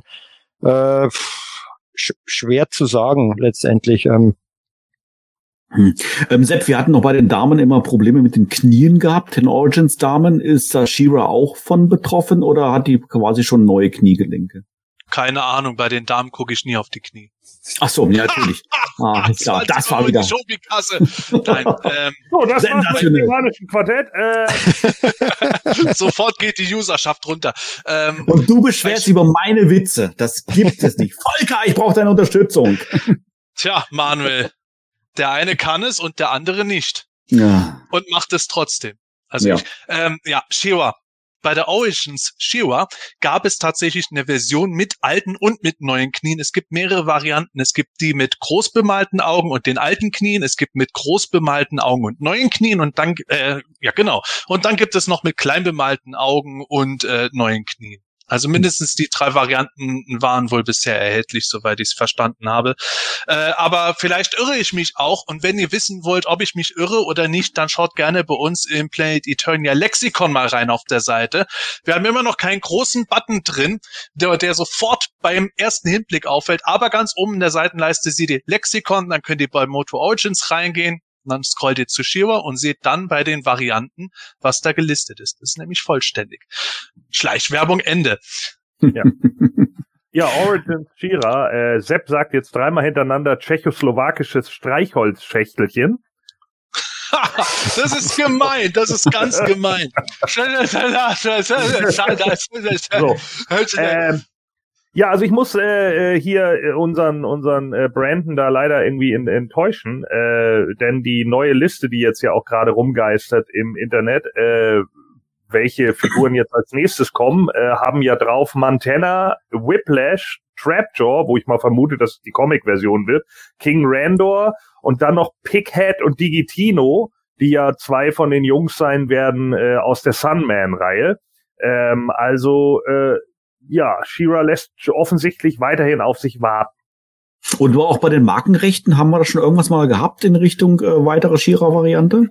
Äh, bisher äh, glaube ich nicht, dass ich wüsste. Ich meine, dass die Bubble Power Shira nochmal, äh, ich kann aber nochmal nachgucken, aber ich meine, dass die Bubble Power Shira nochmal ge getrademarkt hatten. Wobei mich wundert, dass diese Liste jetzt wieder so im Internet kursiert, ähm, ähm, kursiert, weil die ist ja, glaube ich, schon vor etlichen Wochen oder war die sogar schon vor ein, zwei Monaten ja, geleakt worden. Ich, die hat irgendjemand wieder ausgegraben und als neuen Leak präsentiert. Ähm, da sieht man mal, wie schnell das Internet vergisst. Ja, das ist, das ist die kurzlebige Zeit und klar, man kann nicht alles verfolgen, aber ich war da auch Ja. überrascht. Und auch das wieder, diese Liste sind Figuren, die sind schon bei uns im Lexikon lange gelistet. Dort findet man die auch natürlich noch ohne Bilder, außer der zweite Trapture. Von dem hatten wir schon ein Bild, aber auch da gerne mal nachschauen. Alles, was irgendwo reinkommt, äh, wird von uns da mal reingehauen. Aber ja, also Princess of Power Figuren oder Shiva Figuren, also eine Shiva Variante hätte ich jetzt zum jetzigen Zeitpunkt eigentlich auch erwartet, dass schon eine gekommen wäre. Andererseits wäre sie schon gekommen, dann hätten alle wieder aufgestellt, äh, noch eine Shiva, weil die ja für viele der Stinker der Wave gewesen ist, obwohl ich die gar nicht so schlecht fand. Selbst mit der ersten Augenbemalung, die viele so stark kritisieren, finde ich die eigentlich gar nicht so übel. Aber äh, ich schweife ab. Letzten Endes bin ich ein bisschen überrascht darüber, aber vielleicht ist es auch tatsächlich ein Zeichen davon, dass Mattel auch sieht, uh, läuft nicht ganz so gut wie der Rest. Kann man natürlich nicht sagen. Und äh, dann könnte man natürlich umso mehr sich die Frage stellen, und warum bringen sie dann die Sunman-Figuren wie den äh, populärsten Charakter überhaupt, Digitino? Da könnten wir einen kompletten Podcast nur über das Thema machen. Oh, das klingt aber interessant. Das setzen wir bitte auf unsere Merkliste. Das können wir vielleicht mal aufgreifen. Vielleicht kurz vor dem Bravestar Special oder sowas alles. Dass wir das mal mit, mit, mit, mit besprechen oder sowas. Nee, aber ernsthaft. Also ich glaube, das ist tatsächlich mal ein interessantes Thema. Generell mal über diese, diese Figurenreihe. Ähm, und äh, was wir da grundsätzlich noch alles dazu zu sagen haben. Spannend. Gut. Dann würde ich sagen, ähm, wir haben noch ein paar Fragen noch im Angebot. Auch eine weitere von Brandon und der hat auch wieder eine E-Mail geschickt an Quartett at. Sepp, was hat denn er geschrieben? Ja, also er hat natürlich alles in einer E-Mail geschickt. Ihr müsst nicht jede Frage in einer separaten E-Mail schicken, wenn ihr mehrere hättet. Jedenfalls, der Brandon fragt, warum sehen wir aktuell keine weiteren Princess of Power Figuren? Liegt es an den Formen? Zu wenig Recyclingpotenzial und zu aufwendige Kopfhaarform? Und welche Pre-OP-Charaktere haltet ihr als nächstes denn für wahrscheinlich? Ja Gott, also warum? Ja, seine ersten Fragen hat er sich ja eigentlich schon selber beantwortet, ne? Es ist eben genau das so. Also äh, natürlich äh, liegt es ein Stück weit daran, was kann man schnell und einfach recyceln. Das ist auch in meinen Augen einer der Gründe, warum wir so einen Coldor oder, oder so bekommen, weil der halt einfach relativ easy zu machen ist. Deswegen, äh, Mattel hat ja auch Geldor sich neu trademarken lassen. Äh, der wird auch easy zu machen sein. Der kriegt eine Triclops-Rüstung und dann ist gut. So, ne? Der, der Grundkörper ist der gleiche und der Kopf muss, da muss man auch nicht viel machen. Bei dem Prince Princess of Power Figuren ist es natürlich was anderes. Da muss man wieder Hair-Modeling betreiben und so weiter und so fort. Dann hat man eine andere Rüstung. Bei den meisten sind es dann noch andere Rüstungen. Figuren wie Double Trouble hätten einen komplett neuen Körper. Das ist alles nicht immer so easy. Und dann ist natürlich auch die Frage, äh, verkaufen die sich halt auch gut? So setzt Mattel da wirklich irgendwie was hinter? Sagen die sich, ja, wir glauben schon, dass das irgendwie gut läuft. Weil ich bin ganz ehrlich, ich fand, bei den Classics war es halt schon so, da wurde oft von der kleinen Minderheit laut geschrien, was die Figuren anging. Und hinterher waren es mit die unbeliebtesten Figuren ever. So, ich kann das ja verstehen, dass alle Leute die haben wollen, aber ich glaube einfach, Princess of Power ist einfach nicht so beliebt wie die Vintage-Figuren von Masters of the Universe. Das ist halt einfach so. Und auch Mattel weiß das mittlerweile. Und äh, dann, ja, keine Ahnung. Was halte ich für wahrscheinlich? Wahrscheinlich halte ich definitiv Cadra. Ja, weil die ist einfach so das direkte Pendant zu She-Ra und die wurde jetzt auch nochmal in der Serie irgendwie als einer der Hauptcharaktere genutzt, auch bei Netflix. Die ist einigen Leuten sicherlich noch irgendwie im, im Kopf und das ist natürlich cool. Ich würde natürlich auch ganz gerne mal eine Scorpia oder sowas sehen, ganz klar. Warum auch nicht? Aber äh, ob das wahrscheinlich ist, nee, I doubt it. Ja. ja. Ich stimme da auch zu, größtenteils zu dem, was du gesagt hast. Mir geht's persönlich sogar ähnlich. Ich kann, ich kann gerne auf die Princess of Power Charaktere verzichten bei den Origins. Ähm, ist einfach eine persönliche Geschmack. Ähm, und, und es war immer sehr laut, auch in den Foren wurde geschrien nach den Princess of Power Charakteren. Die haben sich aber nach NA, glaube ich, mit am schlechtesten verkauft und wurden dann, äh, sieht man auch auf Ebay, die, die, die sind am günstigsten zu kriegen. Es ist einfach faktisch so. Und natürlich schauen die da, schauen, schaut Mattel da bisschen drauf, ähm, wie die Figuren ähm, sich verkaufen wahrscheinlich. Das ist jetzt zu sehen bei der 2000X Evelyn, ähm, die, die überall in Massen zu finden ist in den Läden. Und ich befürchte, dass wenn da einzelne Princess of Power Charaktere reingesteuert werden, dass das da auch so laufen könnte. Ähm, was wahrscheinlich ist, stimme ich dir zu mit Ketra. Ähm, was natürlich für Mattel relativ gut zu recyceln wäre, wäre wär dann die, passend zum heutigen Hörspiel, die Claudine. Ähm, könnte man gut machen. Ähm, dieser rosa, was ist es? Diese rosa, Kat rosa Katze mit, mit, mit Echtra noch drauf. Löwe, Löwe. Ähm, könnte man gut machen, vielleicht sogar in einem Two-Pack. Das wird vielleicht sogar ganz cool aussehen dann, ähm, weil weil die Two-Packs sehen ja mit am coolsten aus, finde ich, bei den Origins. Ähm, wenn da Ketra und Claudine drin wären, ähm, würde ich gar nicht schlecht finden. Oder auch ein Glimmer wäre wahrscheinlich auch noch relativ beliebt. Ähm, wenn es dann wirklich so in Perfumer, Pika Blue und so weiter geht, keine Ahnung, ob die, ob die, ob, ob so weit gehen wird und ob sich die dann wirklich so gut verkaufen. Ich hätte lieber eine Entraptor. Ja. Ich bin tatsächlich ein bisschen, ein bisschen überrascht, wenn ich euch jetzt hier so zuhöre, dass ähm, äh, die, die POP-Figuren mit die mit am schlechtesten verkauften Figuren direkt nach NA waren, weil Sepp, äh, normalerweise sagt man doch immer, der Moto-Fan kauft alles. Ja, und wir haben ja auch unseren Ja, der Sammlerkodex. Moto-Fan. Der Moto. Ja, ja, aber wir, wir sehen das ja schon als Motu, das ganze Thema jetzt mal. Also ich meine jetzt nicht wirklich exakt die Marke Motu, sondern halt dieser ganze Motu-Kosmos, wo das in der Mitte dazu gehört. Und worauf ich ja noch hinaus will, ist, wir haben ja den Sammlerkodex. Wird ja jeder von euch sicherlich wissen, was äh, nicht gefällt, wird einmal gekauft, was gefällt, wird dreimal gekauft. So, von daher müssten sich ja eigentlich alle Figuren eigentlich top verkauft haben. Wie kannst du das erklären? Oh Gott, jetzt, legen, wir hier ein dekadentes Sammlertum an den Tag. Ich möchte nur mal erwähnen, Manuel hat bei sich drei Many-Faces-Figuren. Ich habe Das ist aber der einzige, den ich dreimal habe. Ja, ja, das sagst du jetzt. Genauso wie du nie, wie du nie äh, Funko Pop sammeln wolltest. Oh, warte mal. Ist mein viertes. Grayskull ist gerade runtergefallen. Moment. Ja, siehst du, genau. Ah, da ist es gefallen. Ähm, nee. Also, was war die Frage? Also die war gar nicht so ernst gemeint, aber tatsächlich sage ich jetzt mal, sind wir Masters-Fans ja bekannt dafür, dass wir wirklich alles kaufen, wo das Masters-Logo drauf ist oder ein Masters assoziiertes. Und mich wundert, dass das dann trotzdem, sag ich mal, wirklich so die, die POP-Figuren oder natürlich auch NA-Figuren wirklich sich schlecht verkaufen. Ich kann es mir zwar schon erklären, aber ähm, ich wäre doch mal so an deiner Argumentation schon interessiert. Naja, ich, ich würde es halt mal eher so sagen. Sehr viele POP-Fans kaufen auch Motu. Nicht sehr viele Motu-Fans kaufen auch POP zwangsläufig. Ich habe da schon sehr stark halt den, den Bereich, wo man sagt, nehmen wir einen Kuchen, ein schönes Kuchendiagramm und dann haben wir 75 Prozent des Kuchen ist Motu. Die anderen 25 Prozent darauf verteilt sich dann Princess of Power und New Adventures in gewissen Anteilen 2000X und sowas und so weiter. Aber es wird von diesen 75 Prozent Moto-Fans nicht 70 Prozent geben, die automatisch alles von Shiro oder POP kaufen. Deswegen ist es natürlich ein gewisser Wertabfall. Nicht Abfall im Sinne von Müll, sondern das ist halt einfach äh, so ein Grund, wegen, weswegen bei den Classics halt die Princess of Power Figuren nicht so äh, sehr gekauft werden, weil da einfach die Sammlerschaft nicht so groß ist wie für Motu. Aber ähm, um nochmal auf das Thema mit den Origins zurückzukommen. Also, ja, Gordon hat es eigentlich schon gesagt, ja, es liegt an den Formen natürlich und jeder, der ein bisschen die Augen aufmacht, sieht, was bei der Origins Line abläuft dass wir jetzt noch nicht äh, 1000 Snakemen gekriegt haben und alle Horde-Kämpfer, liegt nicht daran, weil Mattel jetzt einen 10.000 Jahresplan ausge ausgefeilt hat, mit dem sie diese Origins-Line garantiert laufen lassen wird, sondern es liegt auch an ganz profanen finanziellen Dingen. Wir kriegen so viele Repaints, weil sie das Maximum aus diesen Formen rausholen wollen. Die Leute wollen Geld verdienen. Die sind nicht dafür da, die das entwerfen, um zu sagen, boah, jetzt hau ich noch mal was aufs Budget drauf, damit wir Modulok, Whistler und Legion in einer Wave rausbringen und dann noch mal in der nächsten Wave Glimmer, Double Trouble und Entraptor, weil ich die so geil finde, sondern die bringen was raus, von dem sie sich zum einen erhoffen, dass sich das wirklich gut verkauft und zum anderen, wo sie auch günstig bei rauskommen.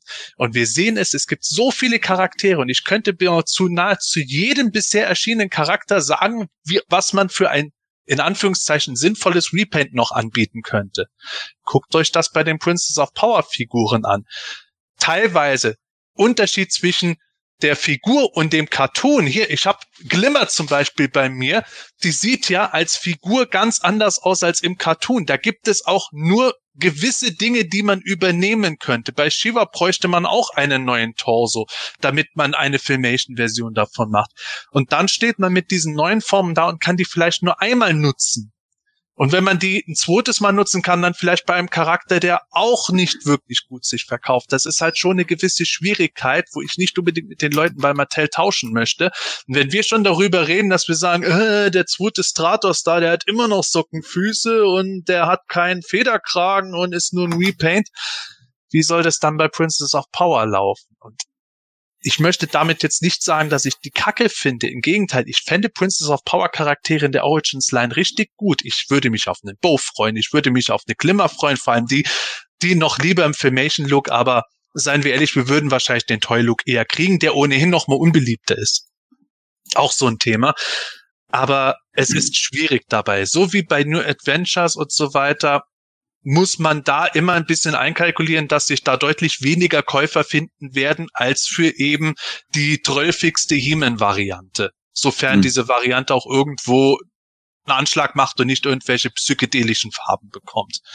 Und ja, da sind wir wieder beim Thema, aber warum bringen die dann so Sunman-Charaktere wie Digitino? Ja, können wir eine Folge drüber machen weil sie dazu gerade die Rechte gekauft haben. Jetzt müssen sie damit auch was machen. oh, herrlich. Gut, also würde ich doch mal sagen, widmen wir uns der nächsten Frage von Brandon. Er hat nämlich noch eine gestellt und ich glaube, die haben wir schon im Laufe ähm, unseres äh, heutigen Abends, glaube ich, schon ein bisschen irgendwie auch schon angekratzt, ähm, das Ganze. Und zwar äh, fragt er, äh, ist es absehbar, ob wir bald auch NA-Charaktere sehen werden, äh, da wir ja auch schon in der Vergangenheit, äh, schon in die Vergangenheit gehen. Ähm, oder wird es da wegen dem Recycling auch schlecht? Sepp, mach mal gleich weiter. Oh, ja. Wir haben es schon beantwortet im Grunde vorher. Ja, hm. äh, vielleicht sehen wir bald einen NA-Charakter. Kann man nicht sagen. Vielleicht hat Mattel jetzt gerade Optik in petto und haut den raus, auch wieder mit Trapjaw-Beinen, weil die schauen sich ja auch ganz gerne bei den Classics was ab. Äh, und dann stehen wir da, boah, geilen Origins Optik. Vielleicht aber auch nicht. Ich kann es nicht sagen. Es gibt im Moment ganz viele Flurfunkgeschichten, die alle teilweise in unterschiedliche Richtungen sogar gehen. Deswegen äh, könnte ich da nicht mal eine Tendenz festmachen. Aber ja, äh, wenn sie die New Adventures Charaktere umsetzen wollten, wie in der Original Toyline, da gab es kein Recycling. Go figure. Was ich gerade eben gesagt habe. Bringen die Charaktere, die schwer zu recyceln sind, weil die so viel originäre Teile haben. Dann machen sie Kompromisse, dann haben wir vielleicht eine größere Chance. Also nachdem wir Sunman kriegen, ist alles möglich und ich hoffe natürlich auf alles, aber ich würde trotzdem jetzt nicht im Wettbüro äh, meinen, meinen Monatslohn drauf setzen, dass wir äh, Mitte des Jahres drei New Adventures Charaktere bei den Origins Was? kriegen. Ich, ich, ich hoffe halt wirklich nur, wenn sie NA bringen, dass sie nicht ähm, die für mich doch eher langweiligen ähm, Heroic Warriors oder ähm, Galactic Guardians bringen, sondern eher die Space Mutants, weil ich die einfach cooler finde. Aber dann wird halt ein der schöne Nocturner kommen vielleicht, weil der leichter zu produzieren ist. Und weil er schön Mann. ist. das wird aber keiner der ersten Figuren sein, das garantiere ich dir. Nö, glaube ich auch nicht, aber die sind Wieso? halt... Die Leute die wollen noch sehen, wie schön er ist. Die wären halt leichter zu recyceln letztendlich als so ein Space Mutant. Der wäre einfach schwerer zu machen.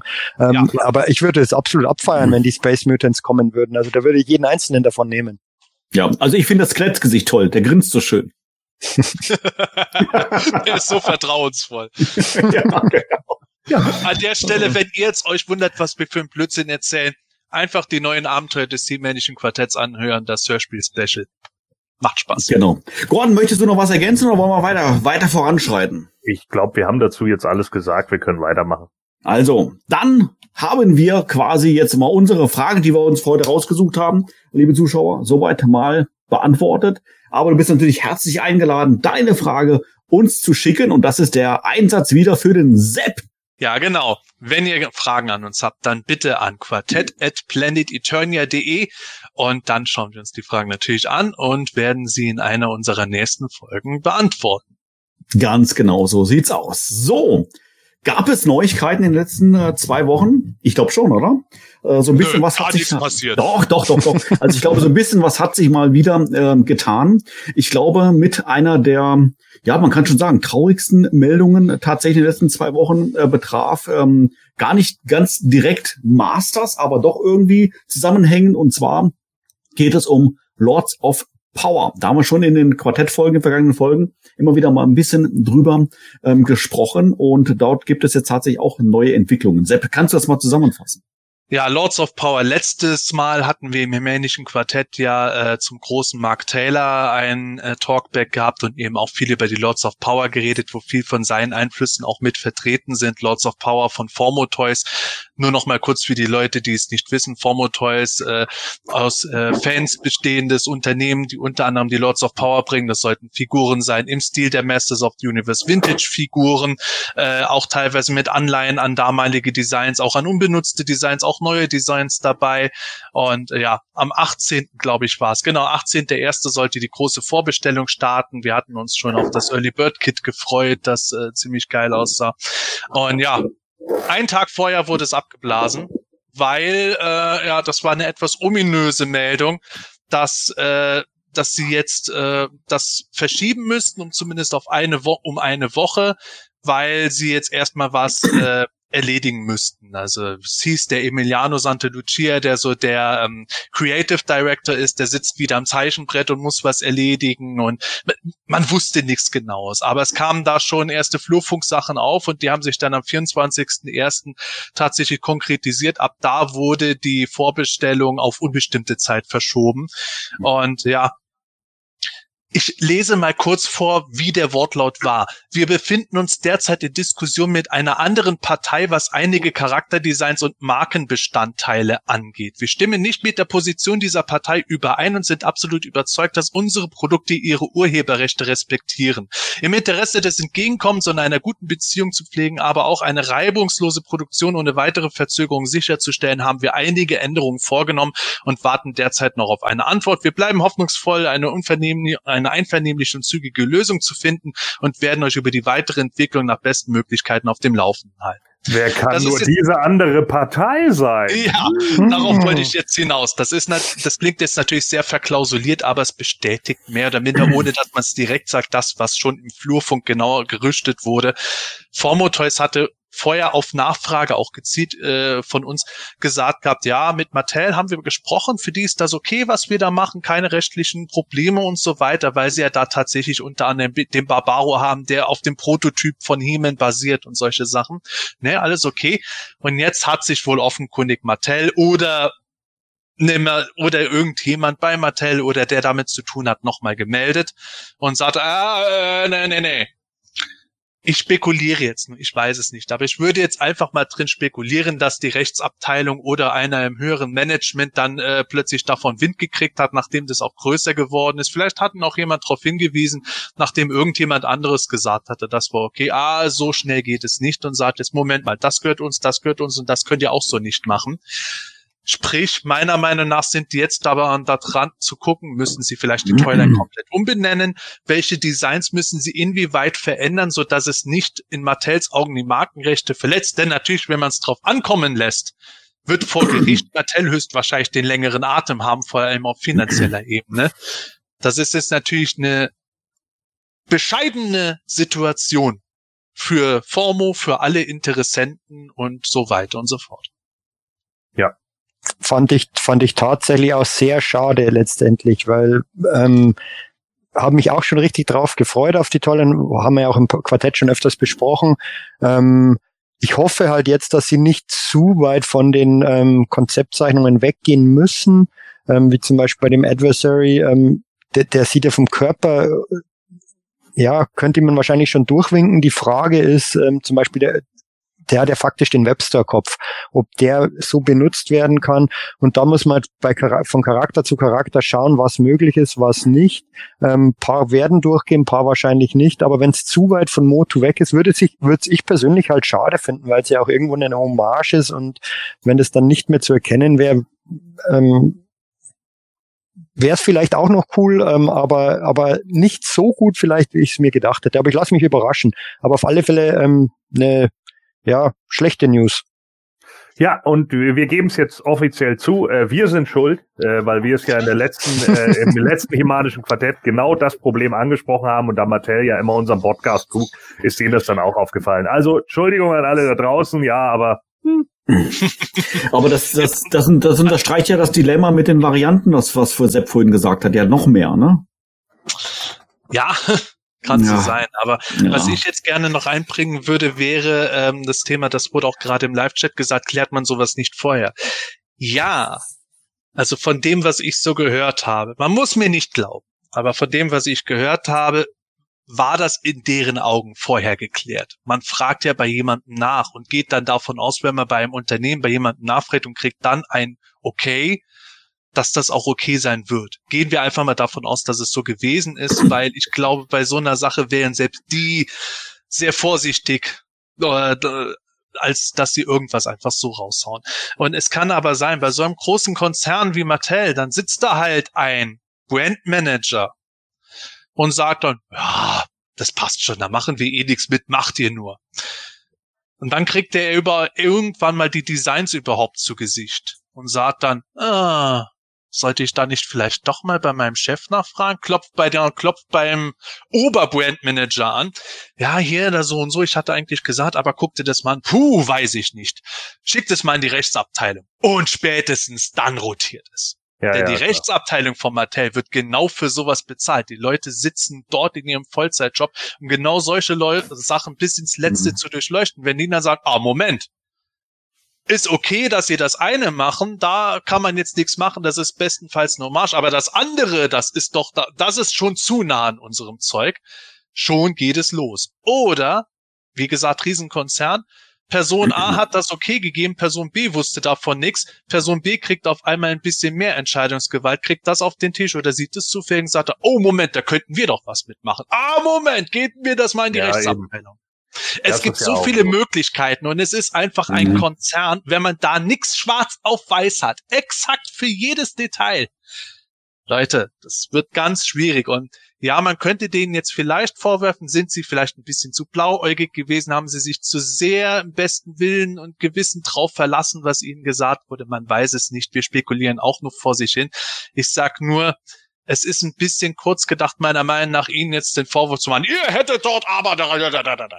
Ja, du kannst aber auf der anderen Seite auch sagen, du hast vorher Leute gehabt, die halt da eher ein bisschen versöhnlich waren und dann hast du wieder Leute in der Firma, die absolute Korinthenkacker sind und die Korinthenkacker sind ja immer die, die dann direkt darauf gucken, ne? Und solche Leute sitzen dann ja auch gerne in der Rechtsabteilung, weil es das halt ist, was sie gut können, ne? Ja, nee, da fehlt aber ein Nebensatz und genau an dem hangeln wir uns jetzt halt hoch, so und das ist dann eben Mhm. so. Also äh, Ja, und du öffnest ja letztendlich, ähm, vielleicht haben sie das auch wirklich zu, in Anführungszeichen zu spät realisiert, Tür, Tür und Tor für sämtliche Dinge.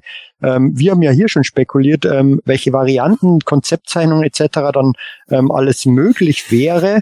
Und ähm, Mattel will ja selbst mit der Master, äh, mit der ähm, in der Masterverse-Line, die, die New Eternia, glaube ich, ähm, sollen ja teilweise auf so Konzeptzeichnungen basieren und das überschneidet sich ja dann tat unter Umständen tatsächlich wirklich und dann haben sie vielleicht realisiert, äh, vielleicht nicht so gut und dann haben sie leider halt sehr, sehr spät letztendlich den Stecker gezogen. Also Mhm.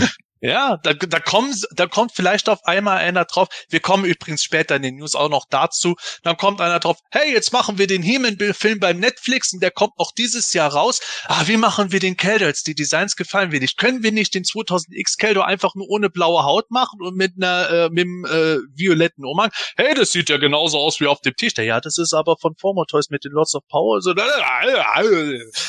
es, es gibt so Hm. viele Möglichkeiten. Und klar, Formotoys hätte sich höchstwahrscheinlich tausendprozentig vorher absichern müssen, äh, alles ko komplett zu haben. Ich würde aber behaupten, selbst wenn sie da einen äh, Vertrag gehabt hätten, wenn Mattel beschließt, den anzufechten, dann fechtet Mattel den an. der folgende Beitrag von Sepp war fiktiv, ein neuer Film kommt natürlich nicht. ja, zu, zu, über, über äh, das Thema neuer, neuer Film werden wir nachher noch ganz kurz sprechen. Äh, ich bin schon sehr gespannt. Wir haben tatsächlich die letzten Podcasts aus, äh, Why? aus, Warum? aus Sympathie, aus Sympathie zu Gordon nicht mehr über den Realfilm gesprochen. Aber bei aller Sympathie, Gordon, heute müssen wir es ansprechen. So, und weißt du auch warum? Nein, nicht deswegen. Weil du uns darauf aufmerksam gemacht hast. So ist das Ja. nämlich. Ich glaube, dass du nämlich insgeheim darauf hoffst. Und, Nein. Äh, okay. Also kommen wir, kommen wir später zu. Also ich glaube, so viel mal zum Thema Formotoys. Es bleibt auf alle Fälle spannend, ähm, wie das Ganze weitergeht. Ähm, auch glaube auch über dieses Thema äh, können wir, glaube ich, hier im Quartett wirklich noch eine ganze Folge eigentlich füllen über dieses äh, Wenn und Aber und Wieso und sonst, sonst irgendwie sowas. Und ich glaube, so als abschließender Gedanke ist von meiner Seite aus die Tatsache, dass wir natürlich über Formotoys hier im einem He-Man-Podcast sprechen, ist sicherlich auch, weil wir natürlich eine gewisse Verbindung zu He-Man sehen. Und äh, das wird Mattel dann sicherlich dann ganz genauso dann sehen und wahrscheinlich, ja, höchstwahrscheinlich, sage ich jetzt mal, wird das so abgelaufen sein, wie das Sepp jetzt hier schon ein bisschen geschildert hat. Aber wie gesagt, es bleibt spannend. Ähm, wie es weitergeht, erfahrt ihr natürlich auf Play Eternia. Wir werden natürlich da am dem Thema dranbleiben und weiter darüber berichten und hoffen dann, dass es dann äh, tatsächlich eine gütliche Einigung geben wird und Formo Toys dann tatsächlich dann früher oder später in den Vorverkauf dann auch starten kann. So, wir kommen zu den Moto Origins. Selbstverständlich begleiten uns ja schon seit einiger Zeit und auch heute ähm, haben wir dazu einige News mit im Gepäck. Äh, wir haben das jetzt hier, Sepp, in zwei News aufgesplittet, aber das kann man, kann man ja fast quasi schon in einer News irgendwie abhandeln, weil es ja alles über die Origins geht. Ähm, wir fangen mal von hinten an, Wave, zumindest mal von der Wave-Reihenfolge her gesehen und sprechen jetzt hier mal über Wave 8. So, was haben wir denn dazu Neues, Sepp? Wave 8 Jetzt bin ich gerade ein bisschen verwirrt. Ah ja, genau, das waren die OVP-Bilder. So war's. Ja, ich wollte gerade sagen, Wave 8 habe ich doch gar nicht auf dem Tisch, geschweige denn Wave 7. Ja, auch ich muss auf Sachen warten. Aber Wave 8 der Moto Origins besteht aus Sunman, dem Horde Trooper, Anti-Eternia He-Man und Clawful. Und von diesen Figuren hatten wir schon vorher mal Bilder gesehen, aber jetzt haben wir auch Bilder der Figuren in Verpackung gesehen. Und das Schöne ist, die Figuren in Verpackung sind entweder schon die fertig produzierten oder zumindest die finalen Paintmasters gewesen. Das heißt, wir können uns darauf verlassen, dass das so aussieht, wie es dort gezeigt wird. Das heißt nämlich bei Anti-Eternia-Hemen zum Beispiel, die Gelenke von den Schultern, Fußknöcheln, so die sind nicht mehr bunt, sondern schwarz wie die Figur.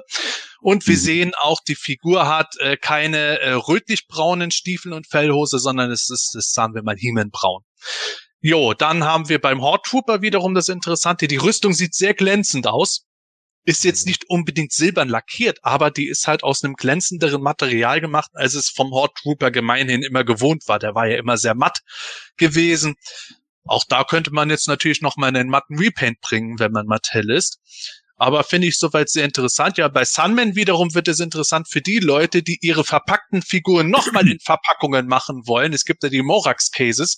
Mhm. Denn Sunman hat seinen Kragen an und deswegen ist der Blister auf der Verpackung bis zum Rand der Verpackung breit und das passt nicht ganz bei äh, den Formo, äh, Formo-Sachen, sage ich schon, bei den Morax-Sachen. Äh, so viele Namen, ha. Namen sind doch Schall und Rauch. Ja, das ist alles ganz interessant. Und ja, auf der Verpackung wird es bei Clawful auch nochmal bestätigt. Seine Scherenhand schnappt wieder zu, wie sie in den 80er Jahren bekannt war. Mhm. Ja, einiges. Michael, deine Gedanken. Ja, ähm, sie sehen toll aus, die Figuren. Ist insgesamt eine super Wave, finde ich, ähm, mit Abstrichen bei Sunman, weil bei Sunman, der hätte hätte mir einfach als ähm, Mattel Creations Exclusive einfach gereicht in der Spezialverpackung. Ähm, zieht sich jetzt so ein bisschen durch, dass, dass es immer wirklich, also zumindest die letzten Waves, drei großartige Figuren gibt ähm, und, und eine Figur, die ja so ein bisschen so lala ist. Wir werden Mini-Comic Stratos jetzt und hier der Sunman, aber die anderen finde ich einfach super. Schade bei Anti-Turnier He-Man, dass, dass das eine reguläre Karte ist, den hätte ich irgendwie ganz cool gefunden, wenn wie bei den Classics ähm, die Karte einfach schwarz, äh, rot-schwarz gewesen wäre, das ähm, so als, als Special Feature. Ähm, aber sieht so auf der Karte auch super aus und natürlich einfach großartig, dass das Anti-He-Man als Hörspielcharakter als deutscher Hörspielcharakter ähm, es so weit gebracht hat und nun auch bei den Origins erscheint. Aber schön, dass die Figuren kommen. Wie gesagt, ähm, der Horde Troop und Anti-Turnier He-Man schon bei Smith gelistet, ähm, was meistens ein gutes Zeichen ist, dass die P Produktionsfirmen in China schon arbeiten, fleißig. Du hast die Wave schon, oder? Äh, ja, ich habe schon Wave 9, aber ja. direkt hinter Stino, das sehe ich's doch. Siehst du den schwarzen Fleck, das ist der Anti-Man. Mann, oh Mann, Mann. Also ganz ehrlich, Michael, mich würde es tatsächlich stören, wenn die Karte schwarz wäre, weil ich stehe voll drauf, dass hier alles schön in gleicher Farbe ja. ist. Dann würde einer rausstechen. Das würde ich als Informatiker nicht, nicht verkraften. Oder vielleicht als Farbwechselkarte. Ja, oder so.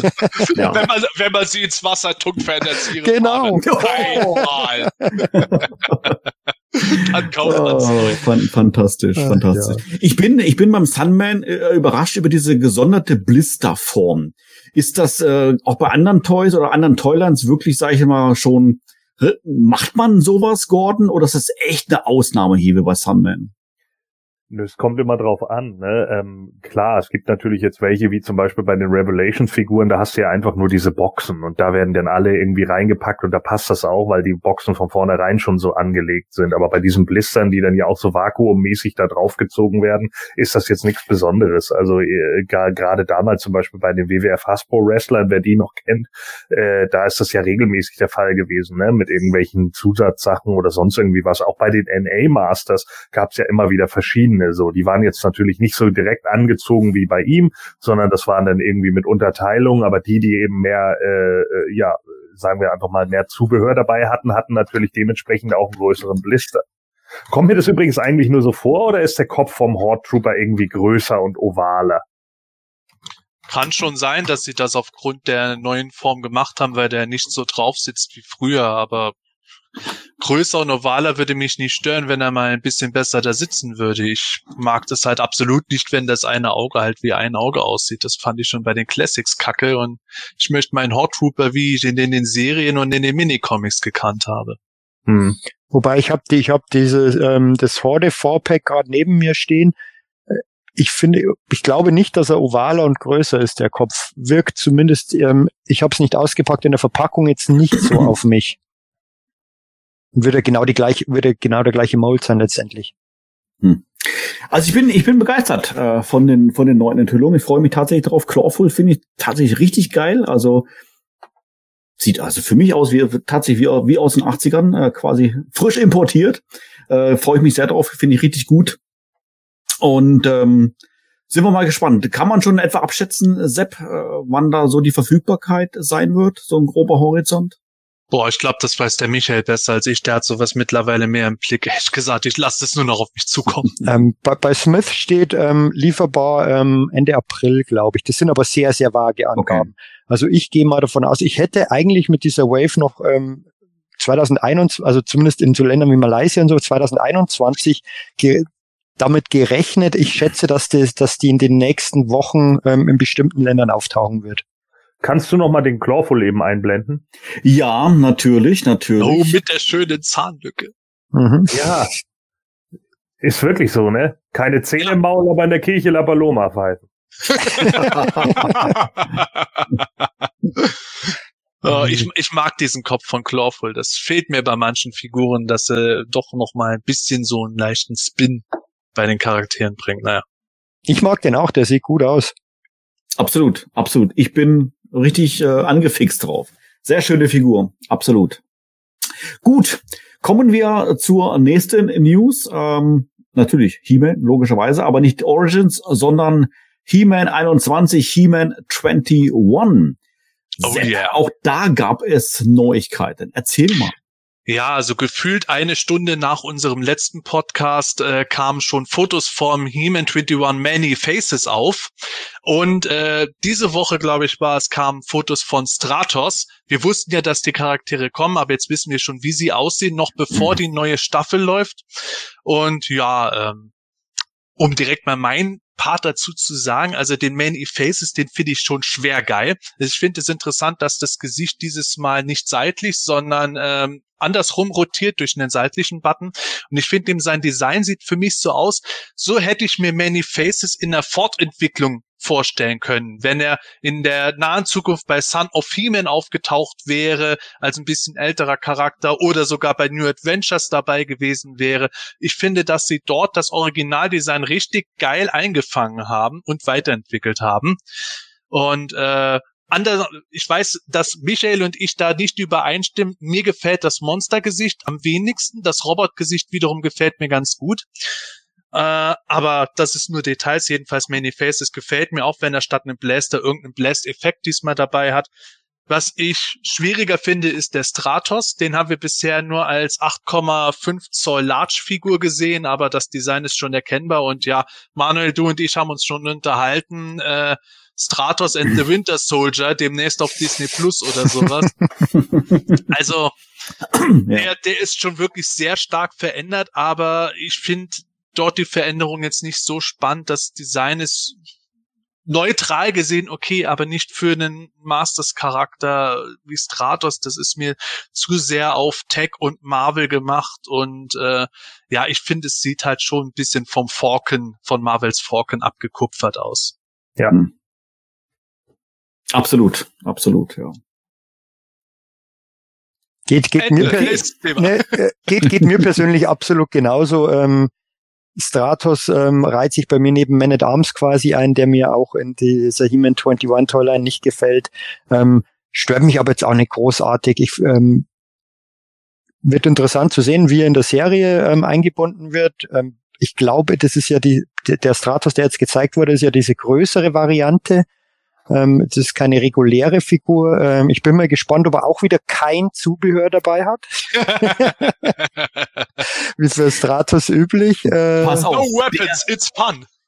Nee, pass auf. Der wird ins Death of Avian dabei haben. genau, Der hat den ähm, Steph of Avian doch immer dabei. äh, Ja, ja, aber, aber, Äh, äh, Es fällt für sie das Niveau. ja. nee, aber der, der Many Faces, Sepp hat schon gesagt, den, den finde ich wiederum sehr gelungen. ähm, klar, bei, bei diesen He-Man 21 Figuren ähm, oder Charakteren muss man natürlich für, für wirklich anders rangehen, finde ich. Ähm, da kann man nicht mit dieser Vintage ähm, oder oder ähm, ja mit solchen Erwartungen reingehen. Da, die sind einfach komplett anders designt. Ähm, und der, der, der Many Faces ist, ist absolut gelungen. Da sind schon Anleihen von der Vintage-Figur mit drin, aber halt doch, ähm, wie der selber auch gesagt, weiterentwickelt. Ähm, gefällt mir sehr gut. Ähm, kannst du wieder drei Varianten davon kaufen, Manuel, mit jedem Ja. ja. jedes, jedes Gesicht einmal, aber Stratos ist für mich auch schwierig. Ja, bin mal gespannt, äh, wie der dann in, in real wirkt, aber grundsätzlich sind ja alle Designs, jetzt ja mal aus, aus, aus meiner Sicht als 80er Jahre Masters-Fan natürlich stark verfremdet. Ähm, vielleicht ist auch das, was natürlich für, für, für mich das Hauptproblem let- letztendlich darstellt, aber klar, müssen wir gar nicht drüber sprechen. Ich bin ja nicht, nicht die Zielgruppe und so weiter. Und dass natürlich Stratos, äh, Seppa, du hast es schon gesagt, aussieht wie der, ähm, nicht wie der Winter Soldier, aber ähm, letztendlich dann ähm, der, wie Falcon aussieht, ja. Captain Falcon, ja, oder beziehungsweise Captain America oder die Mischung draus, äh, wer die Serie gesehen hat, ähm, ja, würde ich auch sagen. Ist mir war auch mein erster Gedanke an an, an dieser Stelle. Ne? Ähm, aber mal schauen, mal schauen, äh, wie das, äh, wie es sich dann in, in real dann äh, anfühlt oder beziehungsweise dann auch ausschaut. Aber ja, grundsätzlich ist das natürlich jetzt ja für mich keine Toyline, die ich als Prio 1 sammle. Hm. Aber ja, ich bin auch nicht die Zielgruppe. Manuel, gib mal kurz meinen Bildschirm frei. Ja, natürlich, natürlich, bitte sehr. Das war natürlich gleich der erste, bei dem ich an den Oh neuen ja. Many Faces gedacht habe. Ne? Das ist Disguisor aus der Power Lords Toyline und der hatte das ja schon in den 80ern. Da konnte man hier vorne, also wenn ihr ganz vorne das, das, diesen, äh, dieses Horn seht, das konnte man so runterklappen und dann wieder hoch und dann hatte der automatisch ein neues Gesicht. Und das war gleich der erste Eindruck, den ich irgendwie bei dem Many Faces hatte. Und beim Stratos ging es mir natürlich genauso wie euch. Ne? Ich habe sofort gedacht, yo, Falcon. Ne, das ist an den an den Marvel-Kram angelehnt und so weiter und so fort. Und das tun sie ja momentan irgendwie bei vielen Sachen. Äh, bei Revelations haben wir es ja auch angesprochen, dass da definitiv irgendwelche Parallelen zu sind. Und ja, da kommen sie wohl momentan einfach nicht von weg. Hätte nicht der, hätte nicht der Segway-Charakter von Mark Taylor auch so funktionieren sollen mit diesem Action-Feature? Also diese Konzeptzeichnung, der hatte ja auch ähm, so, so, so ein Helm, dass man, den man runterklappt und dann wechselt das Gesicht irgendwie, soweit ich mich erinnere. Boah, das, da müsste ich mir das nochmal anschauen. Da habe ich das Design jetzt nicht mehr genug im Kopf. Hat mich jetzt äh, ähm, spontan eben an, an diese Figur, vom, die der ähm, Gordon gezeigt hat, erinnert.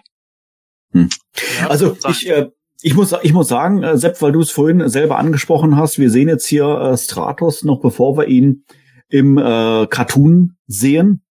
Äh, Tatsächlich ein bisschen schwierig. Ob das bei Stratos jetzt ein Riesending ist, weiß ich nicht so genau. Bei Skeletor God ist das ja da genauso passiert und das war da tatsächlich dann schon ein Spoiler. Ähm, aber das bringt uns eigentlich ja quasi schon mal zu der Frage, wenn du sagst, den haben wir noch, haben wir noch nicht gesehen. Wissen wir denn eigentlich schon, wann der Cartoon, der He-Man 21 Cartoon auf Netflix weitergehen wird? Oh ja, man hat gemerkt, dass sie uns so richtig für die zweite Staffel jetzt anheizen wollten und deswegen auch die Figuren wohl schon gebracht haben. Denn just am 27.01. wurde bestätigt, wann Staffel 2 der Netflix-Serie, also der CGI-Netflix-Serie kommt die startet am 3. März diesen Jahres. Also wir reden hier eben von He-Man 21, He-Man and the Masters of the Universe, die Serie, die eher vor allem für die Kinder ist, mit den neuen Designs, von denen wir gerade geredet haben. Staffel 2, dort werden wir auch Stratos, Many-Faces, Moskitara, Triklops und so weiter bestimmt sehen werden. Ich bin schon sehr gespannt auf diese Serie. Ich ähm, muss sagen, dass die mir auch immer mehr ins Herz wächst. Ich habe mir die Folgen nochmal angeschaut und die gefallen mir jetzt insgesamt sogar noch besser als beim ersten Schauen. Von, und ja, von Revelation wissen wir noch nichts. Vielleicht kommt das wieder fünf Minuten nach unserer Ausstrahlung hier die Nachricht, wie es da weitergeht. Aber jetzt erstmal die CGI-Serie. 3. März, Save the Date. Da müssen wir uns wieder äh, was ausklabüstern, wann wir dann unsere nächste Sendung machen werden, Manuel. Absolut, absolut. Ich freue mich wirklich drauf. Also ich habe ja die Staffel 1 äh, geguckt mit dem Gedanken, dass sie mir nicht gefallen wird. Aber man muss sich ja irgendwie vorbereiten, weil wir ja im Podcast darüber gesprochen haben und so weiter. Und ich saß dann abends da und dachte nur so, boah, die ist geil. Die macht Spaß anzuschauen. Tatsächlich. Und ich freue mich dann tatsächlich jetzt hier dann auf Staffel 2. Ich habe gerade mal geschaut, Staffel 1 kam am 16.09. auf Netflix. Das heißt, wir haben jetzt hier gute sechs Monate ähm, ja, Latenz äh, zwischen den beiden Staffeln finde ich jetzt in Zeiten von Netflix und äh, Disney Plus und wie es alle heißt, ähm, relativ kurz. Ich glaube, früher hat man wesentlich länger auf neue Staffeln gewartet. Aber ich bin sehr gespannt drauf. Es ist, glaube ich, zu erwarten, dass wieder alle Folgen online sein werden. Das heißt, dann kann man es wieder durchbingen, das Ganze. Und wir werden drüber sprechen. Auf alle Fälle werden wir drüber sprechen. Ich glaube auch, dass das halt wahrscheinlich schneller zu produzieren, wesentlich schneller zu produzieren geht, wie zum Beispiel der Revelation Cartoon, weil, weil der, der, der Stil oder die Machart, das geht wahrscheinlich einfach viel schneller. Aber ich stimme euch beiden voll zu. Ähm, ich freue mich da auch richtig drauf. Das hat richtig Spaß gemacht, das zu gucken. Also das, ähm, man musste dann ähm, das war teilweise nicht so verkopft und ähm, so viel reingepackt wie in Revelation und das war ein, das war letztendlich das Schöne dran, weil man es einfach da mhm. konnte man auch mal nebenher im Internet surfen und da versäumt man nichts großartig. Ähm, äh, was ich gar nicht so häufig gemacht habe, weil es einfach wirklich Spaß gemacht hat und kurzweilig war. Mhm.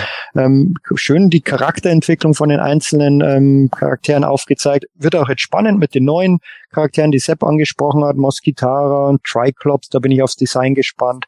Ähm, das macht einfach Spaß, diese Serie. Und, und vor allem, weil man es halt ich glaube, es hängt schon damit zusammen, weil man es halt überhaupt, also ich zumindest überhaupt nicht erwartet habe. Ich bin auch ich davon ausgegangen, dass mir das eigentlich, dass das halt wirklich jetzt für die Kinder ist und mir nicht, also eigentlich nicht anschauen kann. Aber das ist überhaupt nicht der Fall. Ähm, Freue mich drauf.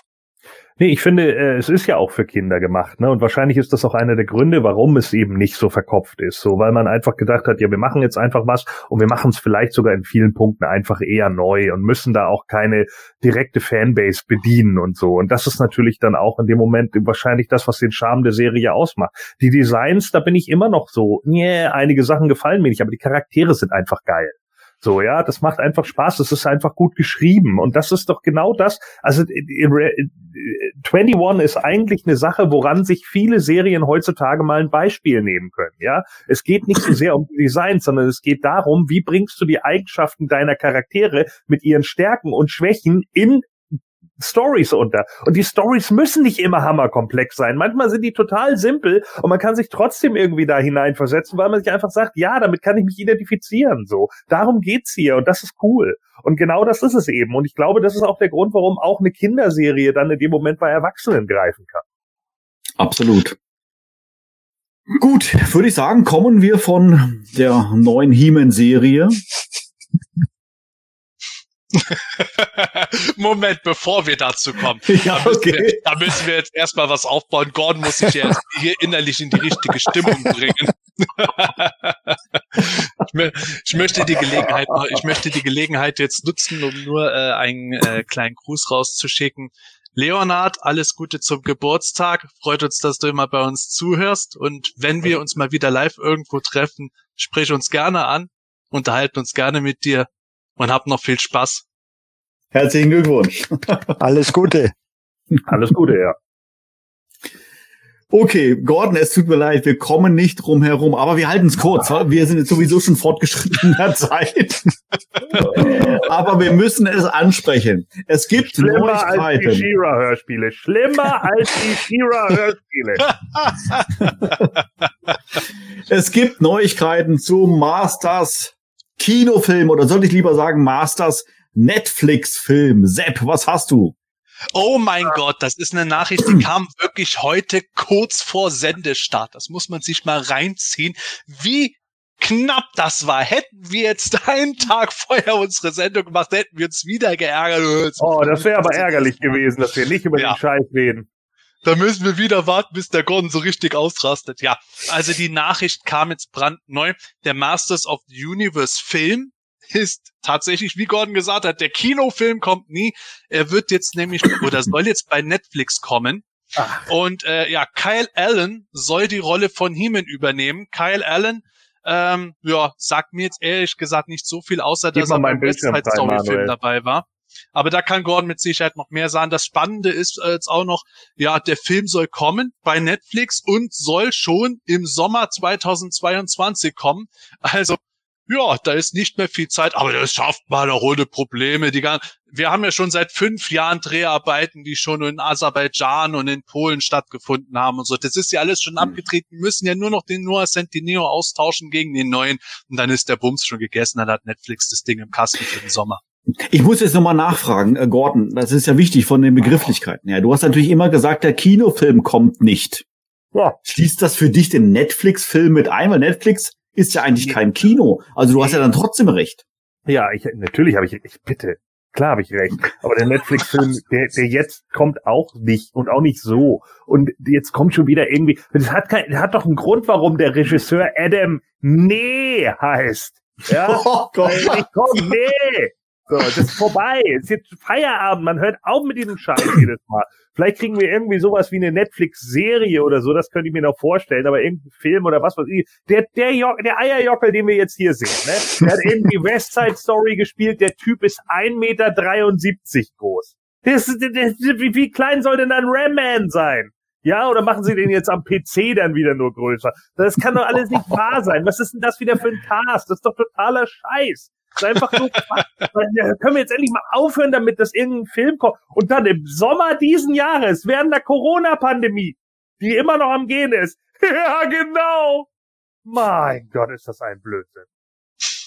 Dieser Rant wurde ihm präsentiert von.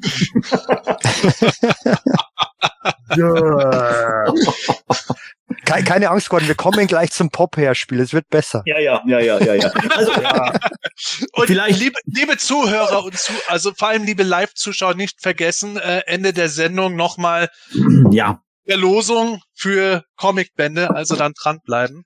Nicht, ab, nicht abschalten, nur weil der Gordon jetzt sagt, ey, ich will nicht mehr alles aus.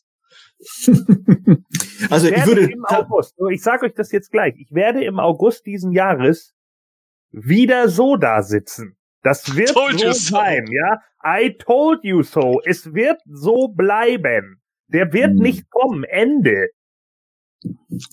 Also zumindest könnte man ja, glaube ich, schon sagen, äh, dass wenn das Netflix jetzt mit dabei ist, dann wird sicherlich nicht am Geld scheitern, weil davon haben die ja, glaube ich, genug. Also wenn, dann gibt's andere Gründe dafür. Aber Ja, die Qualität halt. Oh, ja, die, Ne- ja. die, die, die, die Netflix-Aktie ist ins Bodenlose gestürzt, habe ich gelesen. Was jetzt eben gerade in dem Moment oder was? ja, ja, gerade im Moment. ja, natürlich. Ach, Gordon, Mann. Ich Also- habe meine Netflix-Aktien gerade alle verkauft.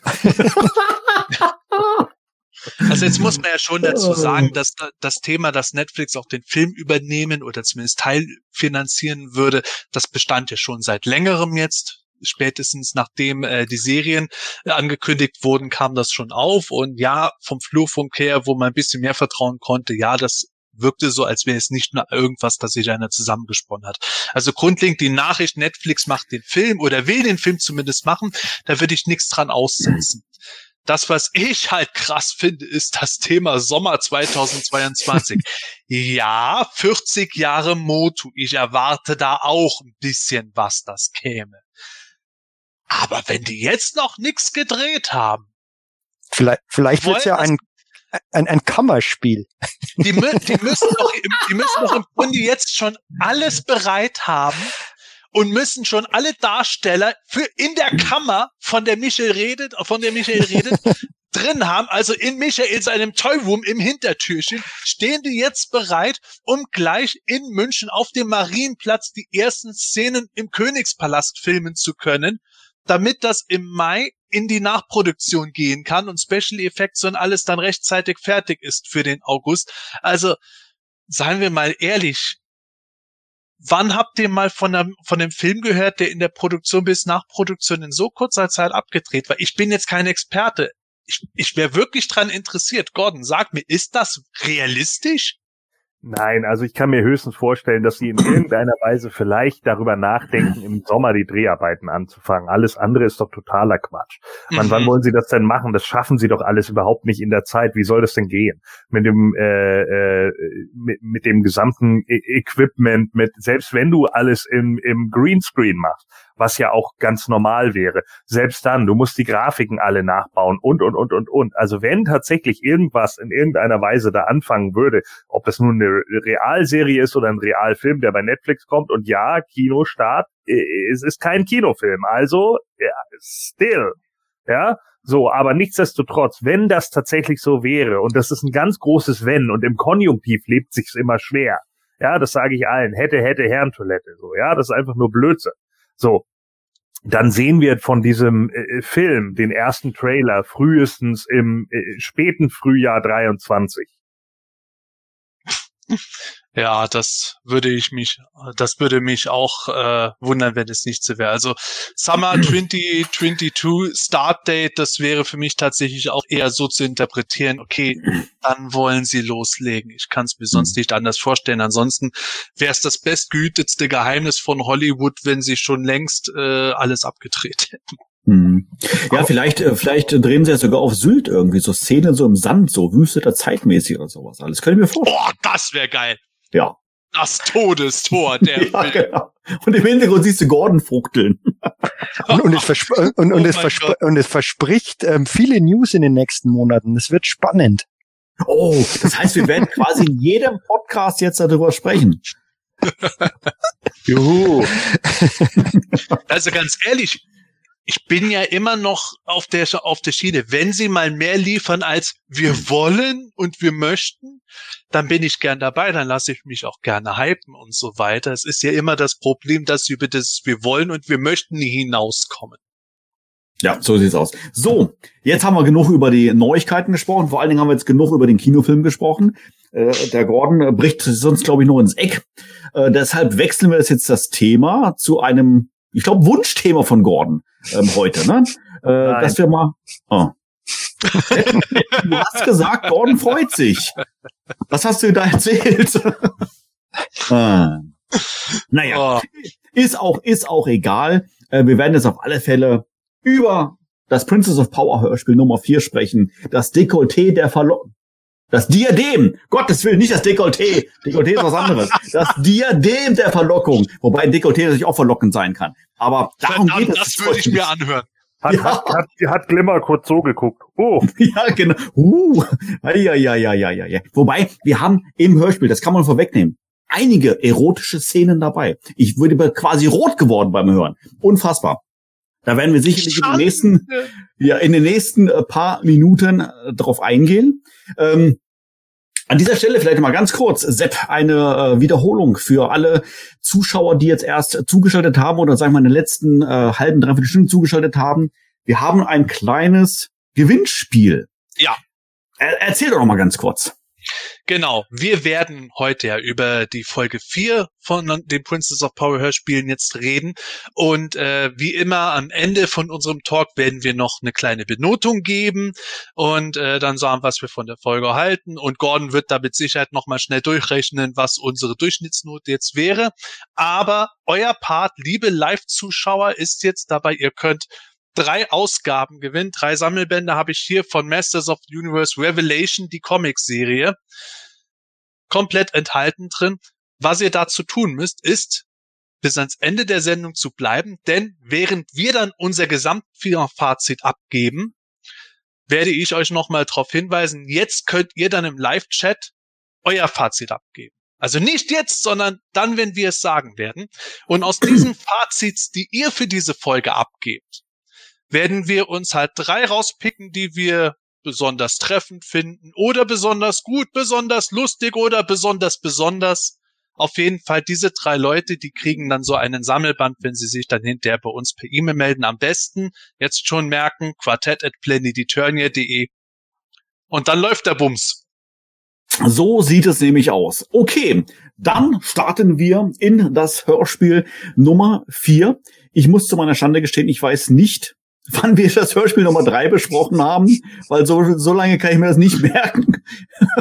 also es, es, ist lange her. Es ist lange Die her. Leute Ich, mussten sich erholen. ja, ja, ja, ja. Ich wüsste sogar gar nicht, ob es 2021 war, wo wir Nummer drei besprochen haben. Ist auch egal. Nee, länger. Ist länger. auch egal. Ist egal. Heute sprechen wir über das Diadem der Verlockung. Und ich glaube, der Gordon kann uns da auch schon wieder eine kleine Inhaltsangabe zu geben, was in dem Hörspiel passiert.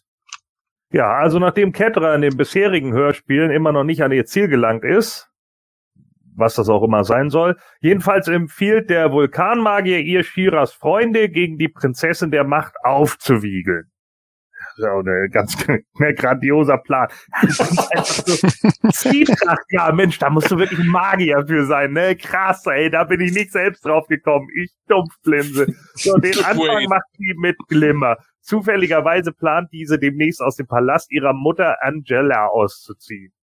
Ja, die wird flügge, die Kleine. So, und Ja. das hat, äh, äh, das hat aber ebenso wenig mit der Handlung zu tun wie Loki, der einen Nebelprojektor baut und sich über sein eigenes Spiegelbild erschreckt. Äh, Loki. Le- Entschuldigung, ja, mein Fehler. So, und äh, dann, ja, Ketra wieder, also Katra. den- Ja, ist gut. Kann ich die jetzt bitte so aussprechen, wie sie ausgesprochen werden? Ja, also erst gibt Ketra dann dem äh, Vulcan Magician ja, die Schuld für ihre Untaten, dann führt sie Glimmer in eine Höhle, wo sie ihr einen Blick in die Zukunft anbietet. Natürlich geht's bei der Sache im Grunde um die Liebe von Bo. Also eigentlich auch wie jede dumme Voll. Naja, so auf jeden Fall praktischerweise fängt just Bo's Herz wild an zu schlagen, was Adora Gefahr signalisiert. Tatsächlich finden die, Prin äh, die Prinzessin Glimmer äh, bewusstlos in einer Höhle. So, diese will aber nicht sagen, was geschehen ist und zieht sich in Angelas Lichtpalast zurück, also doch nicht ausgezogen. Da, dort berichtet sie Angela von Entraptor, von ihrem äh, Blick in die Zukunft. Demnach werde Shira mit Bo rumknutschen und Glimmer absichtlich im Fluss ertrinken lassen. Mein Gott, das ist, also, ja, ich habe das, dass ich das heute überhaupt gehört habe. Es ist so schlimm. so. Meine Güte, ey. Komm mal weiter, das ist ja noch nicht zu Ende. Ja, leider ja. Obwohl doch, es ist zu Ende. Es war schon nach zehn Minuten zu Ende, der Mist. Zwei Tage später erfährt auch Shira dank Peekaboo endlich von der Sache und sucht das Gespräch mit Glimmer. Ist so ein reiner Schulmädchenhof, ne? Wo alle sich mal einmischen. Diese befindet sich aber gerade auf dem Weg zu Katra. Bist du Danke. jetzt zufrieden, Michael? So. Ja, vielen Dank. Unterwegs werden Shira und Bo von einem Sturm überrascht. Hey, wow, Sturm! So, als hätte es ein, also bei denen wahrscheinlich 40 km/h, leben ja in Dortmund, als äh, hätte es ein Autor so geschrieben, entdecken sie plötzlich Glimmer, die irgendwie in den Fluss gefallen ist und zu ertrinken droht. Ha, so ist ein Zufall, ne? Hat sie ja in ihrem Diadem gesehen. Wahrscheinlich hat sich der Fluss währenddessen da gespiegelt. So, natürlich wird Glimmer von den beiden gerettet und erkennt nun die Intrige. Zurück beim Crystal Castle wiederum bemerken die Freunde eine geheimnisvolle Nebelwand. Loki hat Mhm. endlich seinen Projektor fertig und wirft Trugbilder von Shira in den Nebel, weil das macht man halt so. Just in dem Moment taucht Katra auf, woraufhin der Projektor prompt kaputt geht. Ist sie vielleicht draufgetreten. So, denn wie jedem klar ist, kann man keine Bilder gleichzeitig von Shira und Katra zeigen. Klingt komisch, ist aber so. Seltsam, denn so steht's geschrieben. So, und das war's. Äh, Gut. Ja, eine total tolle Folge, ähm, die ihr euch alle auf jeden Fall, auf jeden Fall angucken solltet. Äh, anhören, anhören. Ja. Nee, angucken. Anhören nicht, sondern nur die Kassette. Nur angucken. Nur angucken.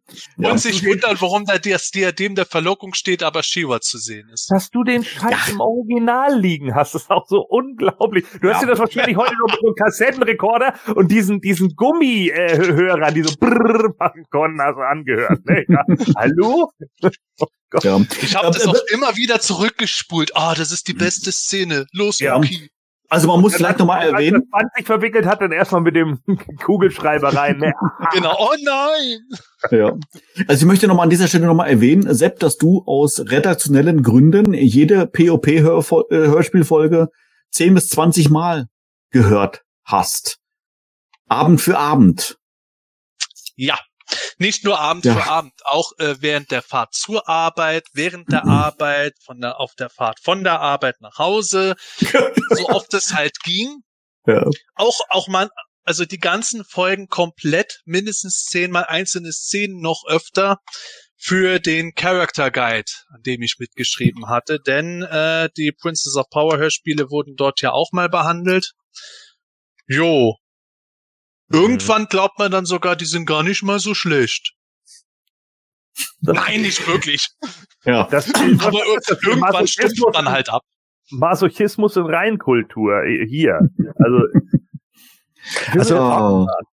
Ap- Apropos Ich- Arbeit, mir, mir ging's tatsächlich heute so, ich habe, ähm, oder was gest gestern, glaube ich, ähm, die Folge ähm, auf dem Weg in die Arbeit angehört in der Tram.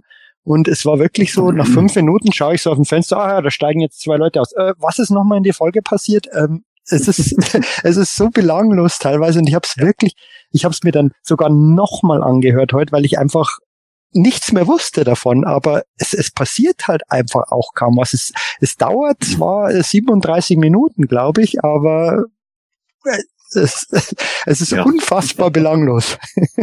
Also an dieser Stelle vielleicht eine Entschuldigung an, an, an wirklich an unsere Zuschauer, die die PvP-Hörspiele sehr gerne hören. Gerade wurde ein Kommentar einge eingeblendet von Bernhard. Bitte nicht ernst nehmen, wenn wir uns hier ein bisschen lustig machen. Also selbstverständlich ist das ja, letztendlich auch eine, auch eine Produktion der 80er Jahre.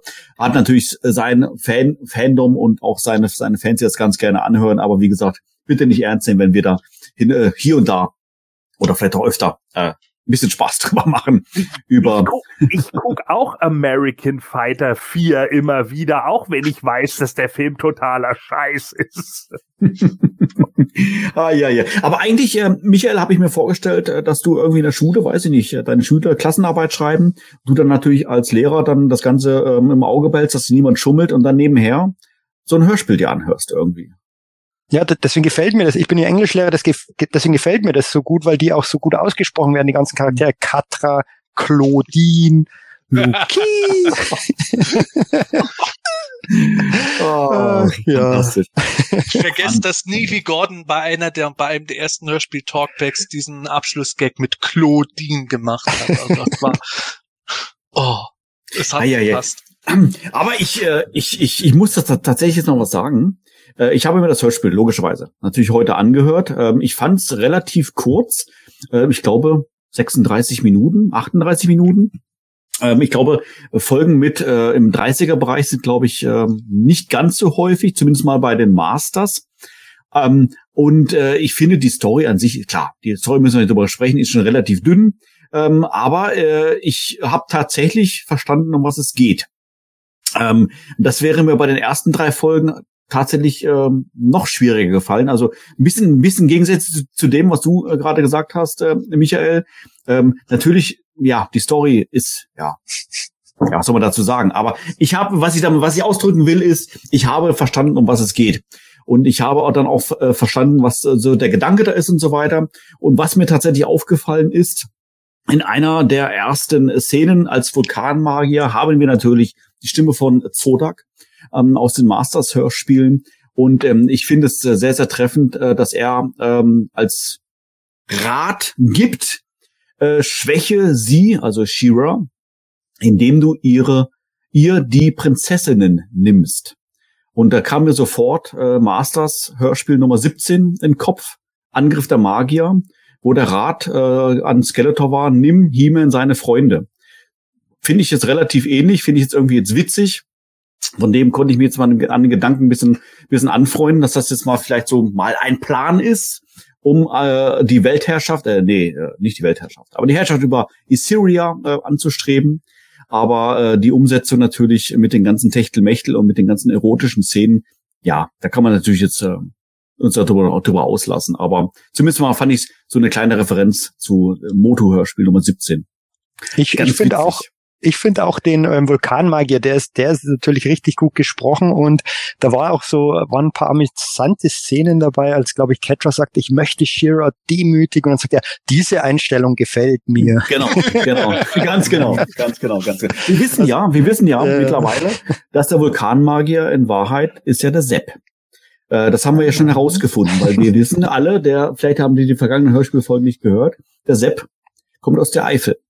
Und in der Eifel gibt es einen Vulkan. So, also ist der Sepp der Vulkanmagier. Das finde ich, das ist erwiesen. Oder Gordon? Ja, klar, weil ich auch ja. äh, immer Hühner aus meinem Jackett ziehe oder was. Also, also rede ich jetzt nicht raus. Also es ist schon, es ist schon klar. klar. Deswegen, deswegen ist Sodek auch ein Eifeler, weil es da ja auch sprechende Bodenspalten gibt, oder was? Also ja, mit Sicherheit. Also ich meine, das kannst du dir beantworten. Du kommst ja daher. Ah, ja, ja, ja, ja. Ist schon, ja. ist schon klar. Können wir vielleicht dann mal über die Folge selbst reden, Manuel? Ja, ich habe ja schon Bringen mal, wir es hinter ja. uns. Ja, ich habe ja schon angefangen. Ich habe ja schon angefangen. Also wie gesagt, ähm, ich der, merke nur, dass du immer zu mir schwanken willst, weil du eigentlich mit der Folge gerne fertig wärst. Nein, um Gottes Willen. Aber ich fand, ich finde es ja passend, wie gesagt, weil du ja so eine gewisse Verbindung natürlich zu POP hast. Allein durch deine, durch dein Hörspielmarathon und deine, deine Herkunft aus der Eifel und so weiter und so fort. Ach, jetzt fange ich schon wieder an. Ist ja aber auch wurscht. So, also ich habe ich habe jetzt angefangen mit Zodak, äh, mit äh, ich habe angefangen mit äh, nehme nehme äh, die Freundinnen weg und so weiter. Hier wird's natürlich jetzt hätte ich jetzt erwartet, dass irgendwelche Fallen gestellt werden, also wie es jetzt dann bei äh, bei dem Masters Hörspiel Nummer 17 dann der, der tatsächlich dann passiert ist, aber hier geht's mehr oder weniger dann um Zwietracht sehen, um Keile irgendwo reinzutreiben und so weiter und so fort. Und äh, man mag jetzt meinen, äh, so als Klischee, vielleicht aus den 80er Jahren, das machen Damen so.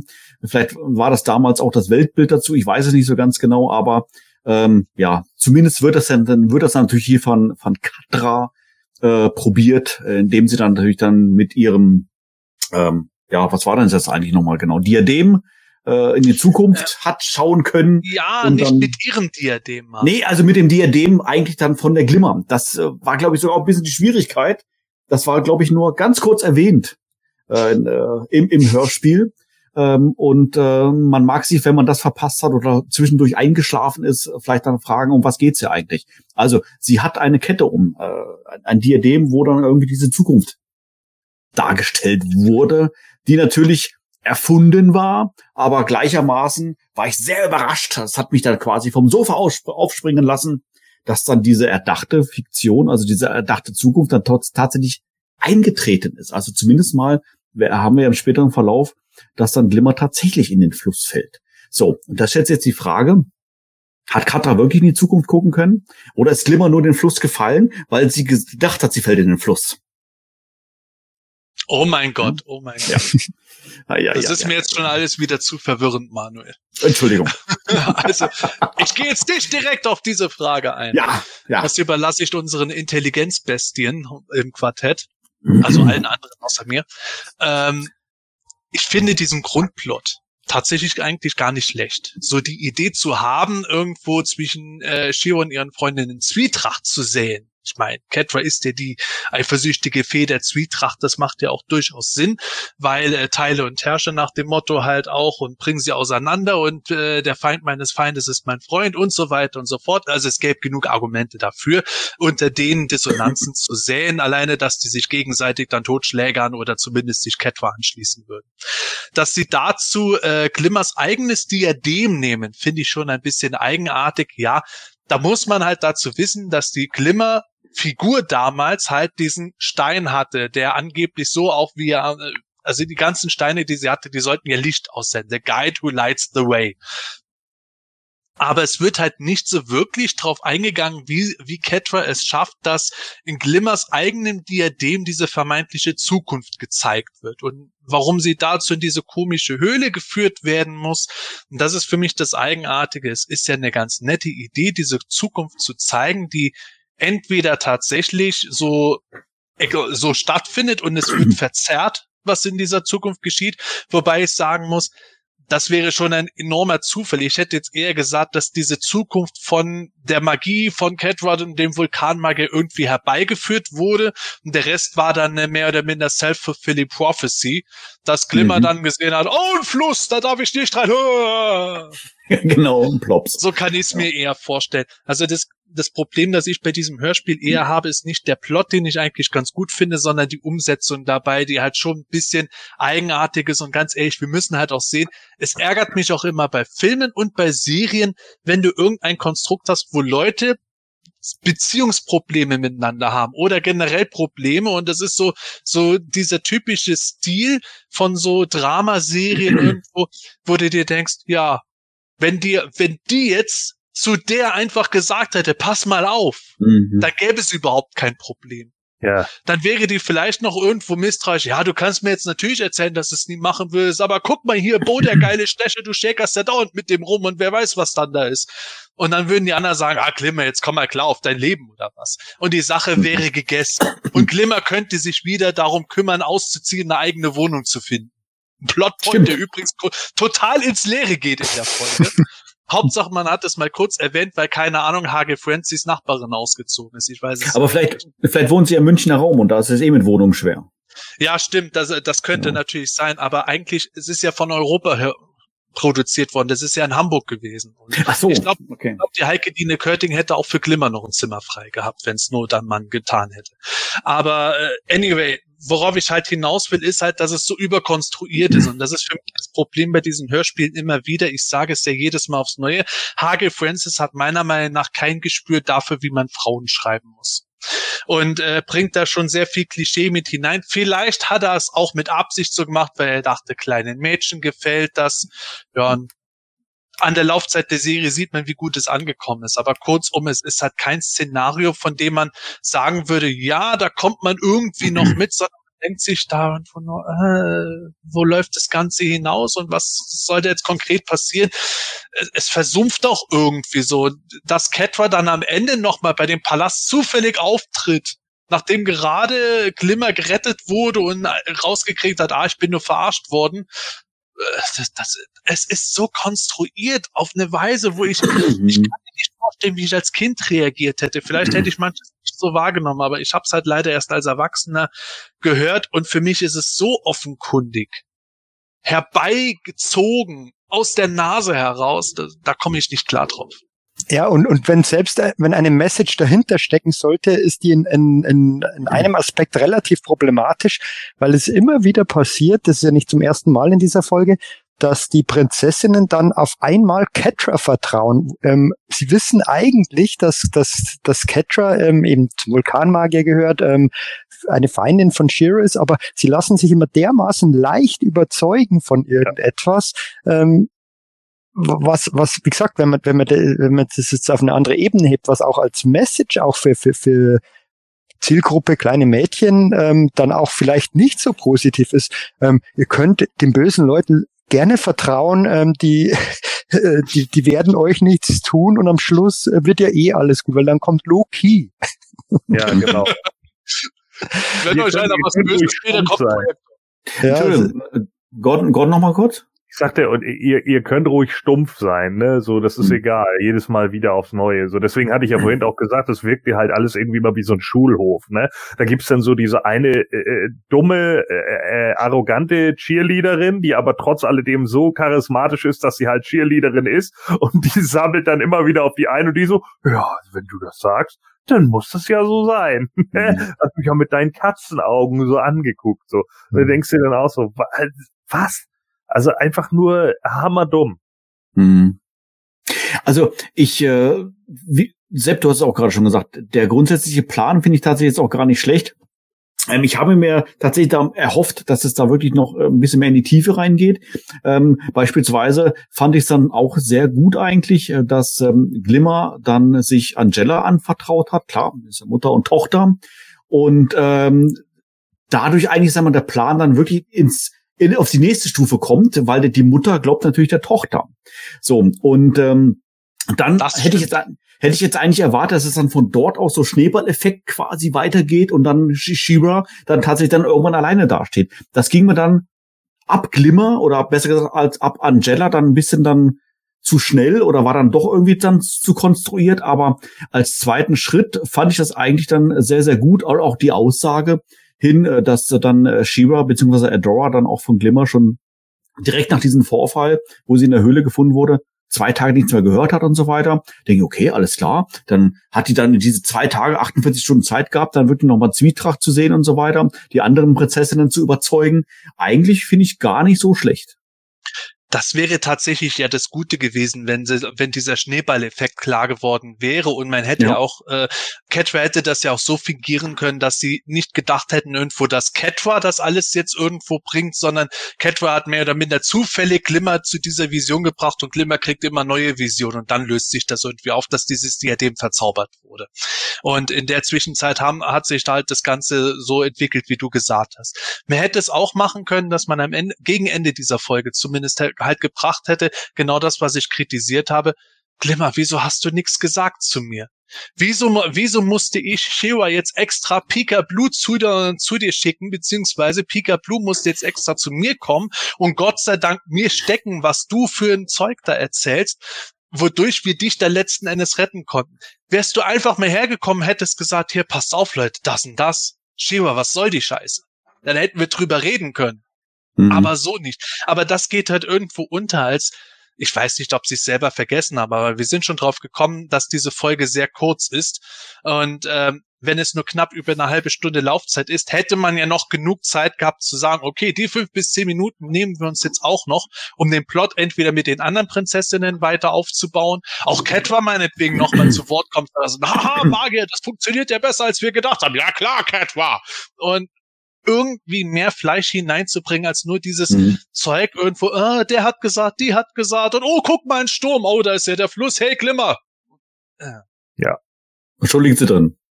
Oder, oder vielleicht Ja. auch, dass, dass irgendwas kommt, dass Glimmer und der, ähm, nicht der Glimmer, der Catra und der Vulkanmagier die Zukunft zwar schon vorausgesehen haben, dass ähm, letztendlich was passiert, aber sie das halt dann, dass, dass, dass das irgendwie noch thematisiert wird in einem Gespräch, dass sie ähm, diese Vision verändert haben letztendlich und ähm, dadurch erreichen wollten, dass eben Glimmer dann letztendlich ähm, sich gegen Shira wendet und, und da der Zwietracht gesät wird oder dass die Zukunft halt noch einigermaßen offen war, aber da war halt dieses Unwetter und der Fluss etc., ähm, dass das nochmal separat thematisiert wird, aber das geschieht ja faktisch nicht. Ja, ist, ist überhaupt in der Folge mal erzählt, das ist wieder der Punkt, den du gesagt hast, Michael. Ich habe mir die Folge heute auch nochmal angehört und ich weiß jetzt schon nicht mehr, wird in der Folge erzählt, wie und warum Glimmer in diesen Fluss gestürzt ist, genau? Oder äh, ist die plötzlich Nee. einfach in dem Fluss gewesen? Nee, nee, sie, sie, sie ge- gehen ja zu diesem Unterstand und dann, oh ja, hier Ja. regnet. Ja, das war ja auch so schlecht gemacht. ne? Oh mein Gott, ja, es regnet, aber da ist ja dieser Felsvorsprung. Ja, okay.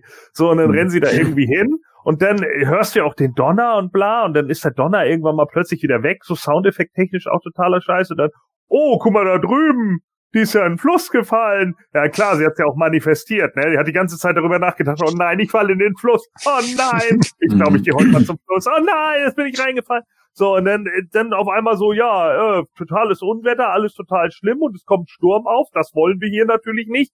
Aber jetzt ist die in den Fluss gefallen. Naja, gut, dann scheiß auf den Sturm. Ja, also äh, es, es, es entwickelt sich halt einfach nicht, ne? Es ist ah, und und nö, er, erklärt wird es eigentlich nicht. So, ja, Glimmer Ja. mal wieder, ne? Der toll. Also ich, ich glaube, ich glaube tatsächlich, dass sie es mit einem Satz äh, erwähnt, äh, erwähnt haben, was sie vorhatte, weil diese Brücke, die sie überquert, geht äh, Richtung Vulkan, Vulkanmagier. Und sie hat gesagt, dass sie zu Catra wollte, um ihr die Freundschaft anzubieten.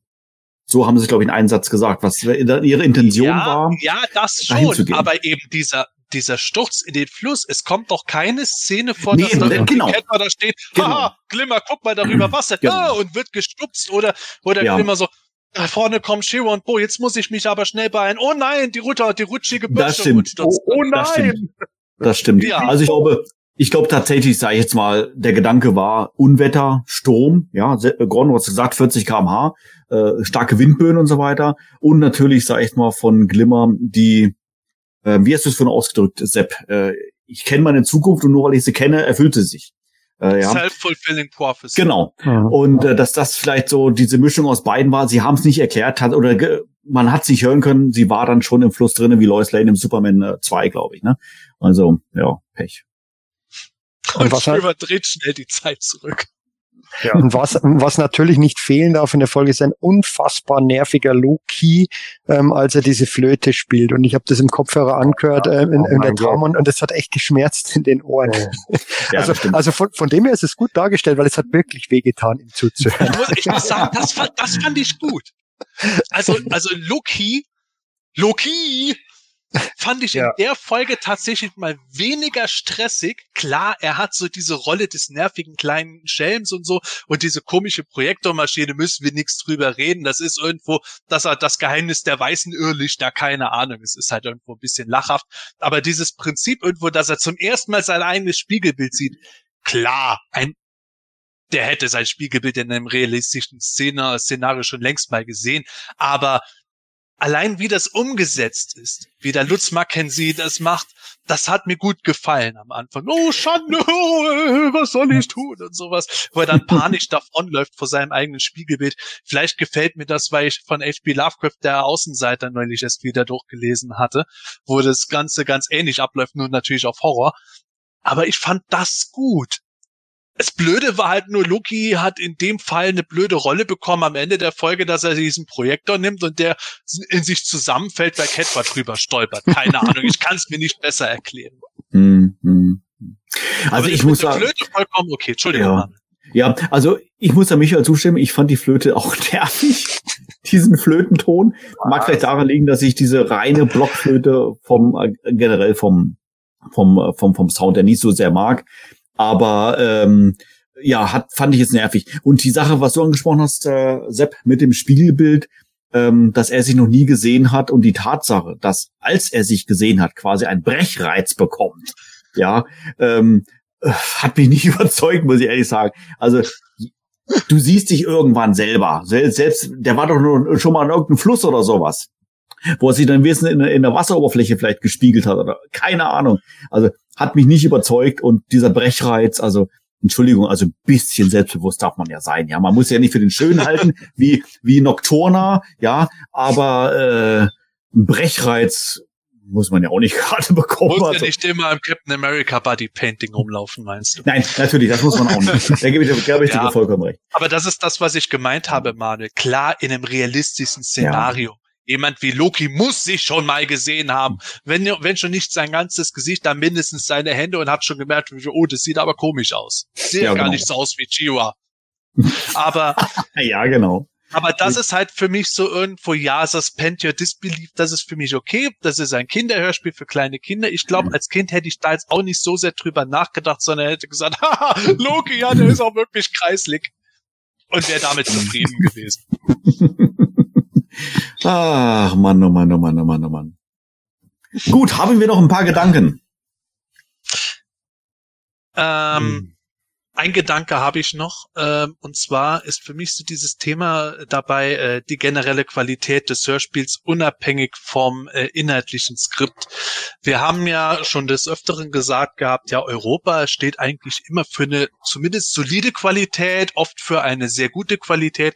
Noch bei den Masters Hörspielen hatten wir das selbst eine schwächere Folge, konnte oft schon mehr dadurch gewinnen, dass das technisch ordentlich aufbereitet war, die Sprecher auch eine super Leistung bringen.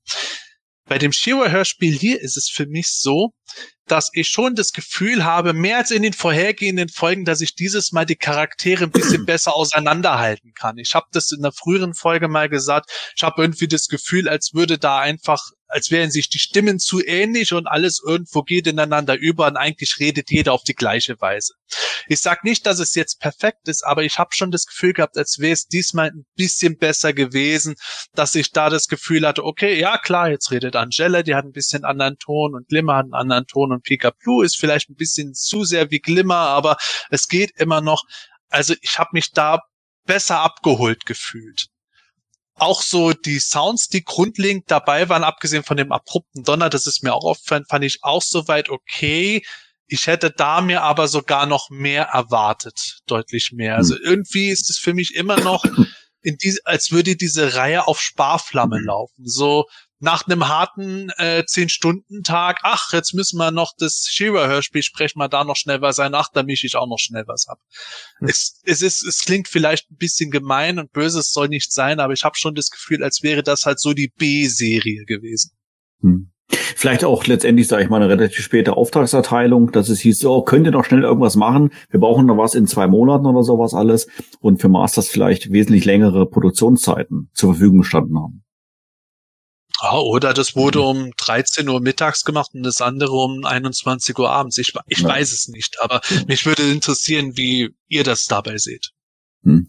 Also qualitativ äh, finde ich auch, dass die Masters äh, dort ähm, wesentlich besser sind als die POP-Hörspiele. Ähm, ich muss sagen, ich habe ich höre, habe das POP-Hörspiel jetzt aber wirklich nicht mit der Aufmerksamkeit gehört, ich mir jetzt ein Masterspiel an, Masters Hörspiel anhöre. Also von daher äh, ist mir die Szene mit dem Sturm und so weiter schon auch im Kopf äh, geblieben und dem, mit dem Gewitter. Das mit dem Donner ist mir jetzt beispielsweise nicht aufgefallen. Ähm, hätte aber jetzt gesagt, ich fand die Szene generell am Fluss und so weiter so weiter schon atmosphärisch. Also zumindest hat es irgendwelche Bilder bei mir im Kopf ausgelöst, dass ich es mir ähm, hab vorstellen können. Aber qualitativ ähm, würde ich dir zustimmen. Ähm, ist äh, POP wirklich, sag ich mal, ja auf der B-Seite von einer Maxi Maxi äh, Single ja äh, drauf und Masters dann äh, tatsächlich auf, auf der A auf der A Seite drauf.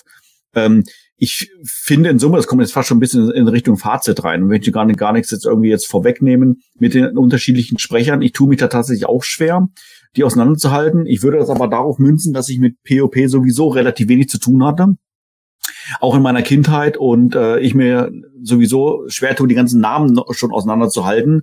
Mit, äh, klar, man kennt sie da mit Mister und Perfumer und wie sie alle heißen, aber ähm, es ist einfach, finde ich, äh, für mich schwieriger, da den Überblick zu behalten, wer, jetzt, wer ist, in, ist in dieser Szene jetzt eigentlich gerade mit dabei. Mag damit zusammenhängen, vielleicht, hast du recht, dass die äh, Stimmen der Damen relativ ähnlich sind.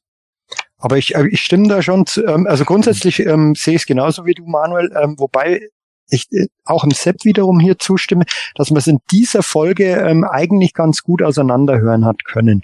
Ähm, es ist qualitativ nicht so hochwertig wie die ähm, Masters of the Universe Hörspiele, aber natürlich trotzdem, ähm, haben wir ja schon mal gesagt, ähm, ist es ein Europa-Hörspiel, das grundsätzlich gut produziert ist natürlich, aber halt ähm, nicht ganz auf dem Niveau ähm, der Masters of the Universe.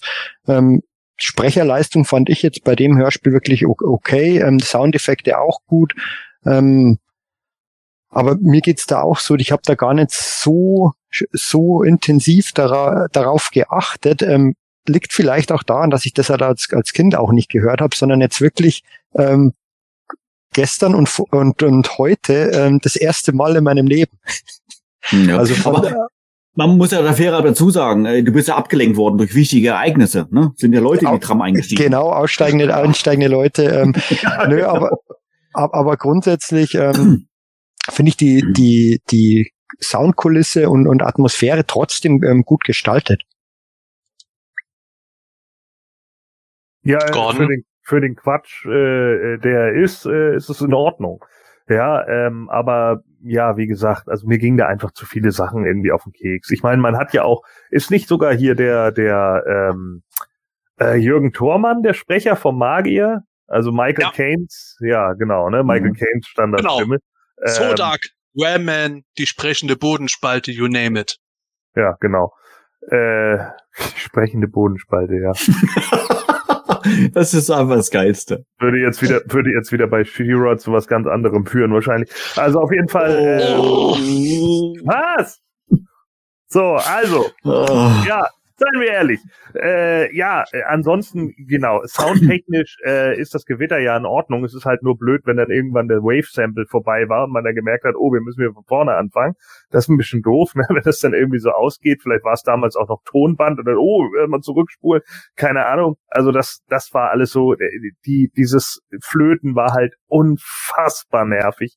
Äh, es hat einfach wirklich nur, oh, also neben der dummen Story, die man dann schon hat und dem Zickenkram, den man die ganze Zeit hat, hat man dann noch irgendeinen kleinen Gnom, der auf der Flöte spielt, weißt du? Also hat äh, AG Francis auch so gesessen. Wie kann es eigentlich noch dümmer werden? So, vielleicht machen wir es einfach so. Sollen wir den noch lauter machen, den Gnom, dass er einfach noch dümmer ist? So oder er spielt noch schräg und wir machen es noch ein bisschen lauter, so fünf Dezibel lauter, damit kleine Kinder da echt hocken. Ah, denn den soll doch jeder mögen. Ach so, ja, dann äh, mache ich es nicht ganz so laut, dann ist nicht so scheiße. Doch. Ja, also. Oh, ich muss jetzt echt lachen, weil wir drei jetzt gesagt haben, es war nervig, nur Sepp fand es einigermaßen ist okay. Stelle ich mir jetzt gerade so vor, ja. wie ehrlich ich, sag, ich sag nicht, dass ich es nicht nervig fand. Für mich war es nur in der Folge okay, wie es nervig ja. gemacht hat. Klar, es ist ja. absolut nervenzerfetzend und du wünschst dir, dass einer ihm die Flöte aus den Fingern reißt und ihm, ihm direkt Tal irgendwo einstößt, damit er nie mehr auf die Idee kommt zu flöten. Aber ja, mhm. es hat halt irgendwo für mich gepasst, während ich glaube, Gordon eher auf dem Punkt ist, äh, nee, es passt nicht, es ist einfach nur Kacke, es muss aufhören. Ja, aber vielleicht um mein, um mein Bild ganz kurz mal zu beschreiben, was ich im Kopf habe, ähm, was ich mir vorstelle, wo du dann das Hörspiel heute angehört hast und diese Flötenszene dann kommt und du dann voll, voll fröhlich, sag ich mal, mit deiner Flöte durchs Haus marschiert bist und der, oh, ist das schön, und gesungen hast und keiner hat gewusst, um was es eigentlich geht. Ja, das eine Jahr Blockflöteunterricht hat sich ja. für mich dann echt gelohnt. Wobei meine ja. Frau, die kann echt gut Blockflöte spielen. Also für verhältnismäßig dafür, dass sie es halt nicht regelmäßig spielt. Äh, der könnte ich das mal vorspielen, ob sie das auch genauso hinkriegt. Dann können wir das in unserem nächsten Hörs Hörspiel-Special ja, das, sollten wir, das sollten wir uns merken. Wir müssen diese Flötennummer in, in einem unserer kommenden Hörspiel-Specials mal verwursten. Das finde ich, finde ich sehr gut. Das finde ich gut. Ja, wer gut. weiß. Gut, so, ich schaue auf die Uhr. Die zwei Stunden haben wir fast erreicht. Und von ja. daher, glaube ich, ist es an Ach, hört doch auf, Gordon, das stimmt doch gar nicht. Ach so. so. Äh, ja. Äh, deshalb würde ich sagen, kommen wir jetzt zum Fazit und damit kommen wir zu dem äh, ja, lang ersehnten Gewinnspiel. Sepp, bitte. Genau, wie ich es schon mal gesagt habe, wir werden heute diese drei Comicbände verlosen, die ich in die Kamera halte. Also liebe Hörer, die diese Folge nachträglich erst hören, keine Sorge, ihr bekommt auch noch mal eine Gelegenheit, aber jetzt für unsere Live-Zuschauer drei Stück. Wir werden jetzt gleich mit unseren Fazits beginnen. Und in der Zeit habt ihr im Live-Chat die, die Möglichkeit, euer Fazit abzugeben. Das kann ein halber Roman sein, aber ich muss es auch lesen können. Es kann auch nur ganz kurz sein. Es kann mhm. amüsant sein. Es kann ernsthaft sein. Es sollte vielleicht nicht unbedingt beleidigend sein. Ich würde mal sagen, äh, sehr beleidigende Aussagen äh, haben die schlechteste Chance zu gewinnen. Wie es halt so ist, wir haben ja ein bisschen Höflichkeit, wir haben kein Niveau, aber Manieren. Und äh, ja, wenn wir mit unserem Fazit fertig sind, dann werde ich auch sagen, jetzt ist Schluss. Und dann pick ich mir hier nochmal was raus, während Gordon das Ganze zusammenfassen wird, äh, was unsere Benotung geworden ist. Und nach Gordons finaler Benotung picke ich die drei, beziehungsweise nenne die drei Leute, die aus meiner Sicht es geschafft haben. Gut, also Gordon ist dann quasi hier bei der Notenvergabe das Schlusslicht. Alles klar, dann würde ich so mal sagen, Michael, fang du mal an. Okay, also ähm, fange ich doch gleich mit dem an, mit dem wir vorher bei, bei der Besprechung aufgehört haben. Also die Sprecherleistung an sich finde ich ähm, passabel, genauso wie die Soundeffekte. Über die Story haben wir jetzt genug gesagt. Äh, die ist einfach vom, vielleicht vom Grundplot her ähm, bietet sie Potenzial, das aber überhaupt nicht ausgeschöpft wird. Äh, Luki ist unfassbar nervig. Ähm, ich habe schon gesagt, ich habe die Folge gehört und es ist irgendwie nichts hängen geblieben. Also es ist es ist wirklich schwierig. Ähm, und was wir noch gar nicht angesprochen haben, dieses ja, das, da ist Bo, Bo da und und die ganzen Prinzessinnen wo, machen ihm schöne Augen das, und, und oh, Bo, Bo, Bo. Dann kommt ja auch wieder in jeder jeder Folge im Prinzip wieder vor. Ähm, Hm. Ich kann fast nichts Besseres geben als eine glatte 5. Also ähm, letzte, weil es ist, es ist für mich nicht mehr ausreichend letztendlich. Also ne, eine glatte 5, mangelhaft. Oh, ja, ja, ja, ja. So, und das aus dem Munde eines Lehrers, aber okay, das ist so. Ähm, ich muss äh, tatsächlich sagen, ähm, das war die erste Hörspielfolge von Princess of Power, wo ich nach dem Hören noch gewusst habe, um was es ging. Also ich habe den, den Grundplot tatsächlich im Kopf gehabt, um was es ging. Und äh, ich habe es jetzt in der äh, Folge jetzt heute auch schon gesagt, ich fand oder finde den Grundplot an sich gar nicht schlecht. Ähm, er hat gut angefangen, er hat ein bisschen nachgelassen. Ähm, diese typischen POP-Elemente, die habe ich, glaube ich, ausgeblendet. Also das, was du jetzt gerade angesprochen hast, Michael, mit Bo und dem pochenden Herz und dass alle da quasi ihn anhimmeln und küssen wollen und was weiß ich noch alles. Ja, das brauche ich auch nicht. Aber das ist jetzt nun mal äh, Teil, äh, Teil von diesem ganzen POP-Konzept äh, da bei den Hörspielen. Aber wie gesagt, das blende ich jetzt mal aus.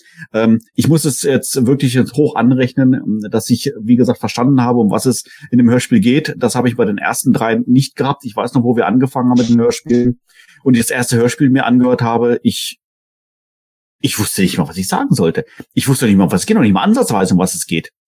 Ähm, das hat sich jetzt gebessert. So, von daher glaube ich, vielleicht hat der Sepp tatsächlich recht. Er hat uns immer wieder versprochen, gell, Gordon, die Hörspiele werden besser, hat er gesagt. Und ähm, ich will ja nicht sagen, dass wir jetzt hier auf einem Mega-Niveau angekommen sind. Wir haben natürlich auch mit Masters verglichen. Aber ähm, Sepp, ich würde dir doch da schon äh, sagen, okay, ein bisschen bewahrheitet sich das Ganze. Ähm, mir hat es tatsächlich, tatsächlich ein bisschen Spaß gemacht, das Ganze anzuhören. So, und jetzt kommt der Oberknaller. Ich gebe der Folge eine 3. Nein! Bist du besoffen? ich meine, Oh, es ist- kannst du doch gar irgendeine Eishöhle zeigen dafür, dass die Hölle gerade zufriert? oh, Wahnsinn. viel zu viel. So, äh, ja, Sepp. Ich soll. ja, natürlich. okay. Gordon ist ja, Gordon macht einen Abschluss.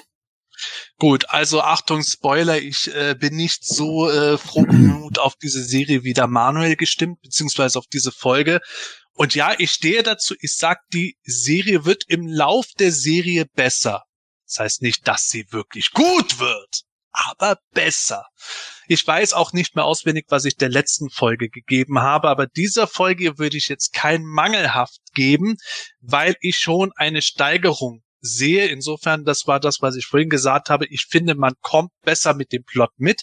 Ja, es ist immer noch so ein Faktor. Man vergisst sehr viel beim Hören dabei. Es bleibt einfach wenig stecken, weil das irgendwo so durchrauscht.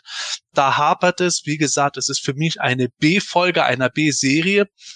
Aber es ist qualitativ besser. Ich fand das insgesamt von den Effekten schon manierlicher. Ich fand es von den Sprecherinnen her generell einfach besser, dass man da ein bisschen besser mitgekommen ist und auch mitgenommen wurde. Und auch den Plot, den finde ich grundlegend schon durchaus okay. Der ist nicht ganz so Hanebüchen an den Haaren herbeigezogen. Ich habe es vorhin schon mal gesagt, für mich war das eher schwierig dabei irgendwo äh, das Ganze auf ne, einer glaubwürdigen Ebene zu sehen.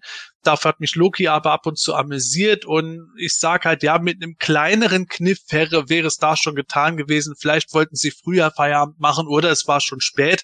Hätten sie fünf Minuten mehr dran gehangen, dann hätte das Ganze noch ganz anders ausgesehen.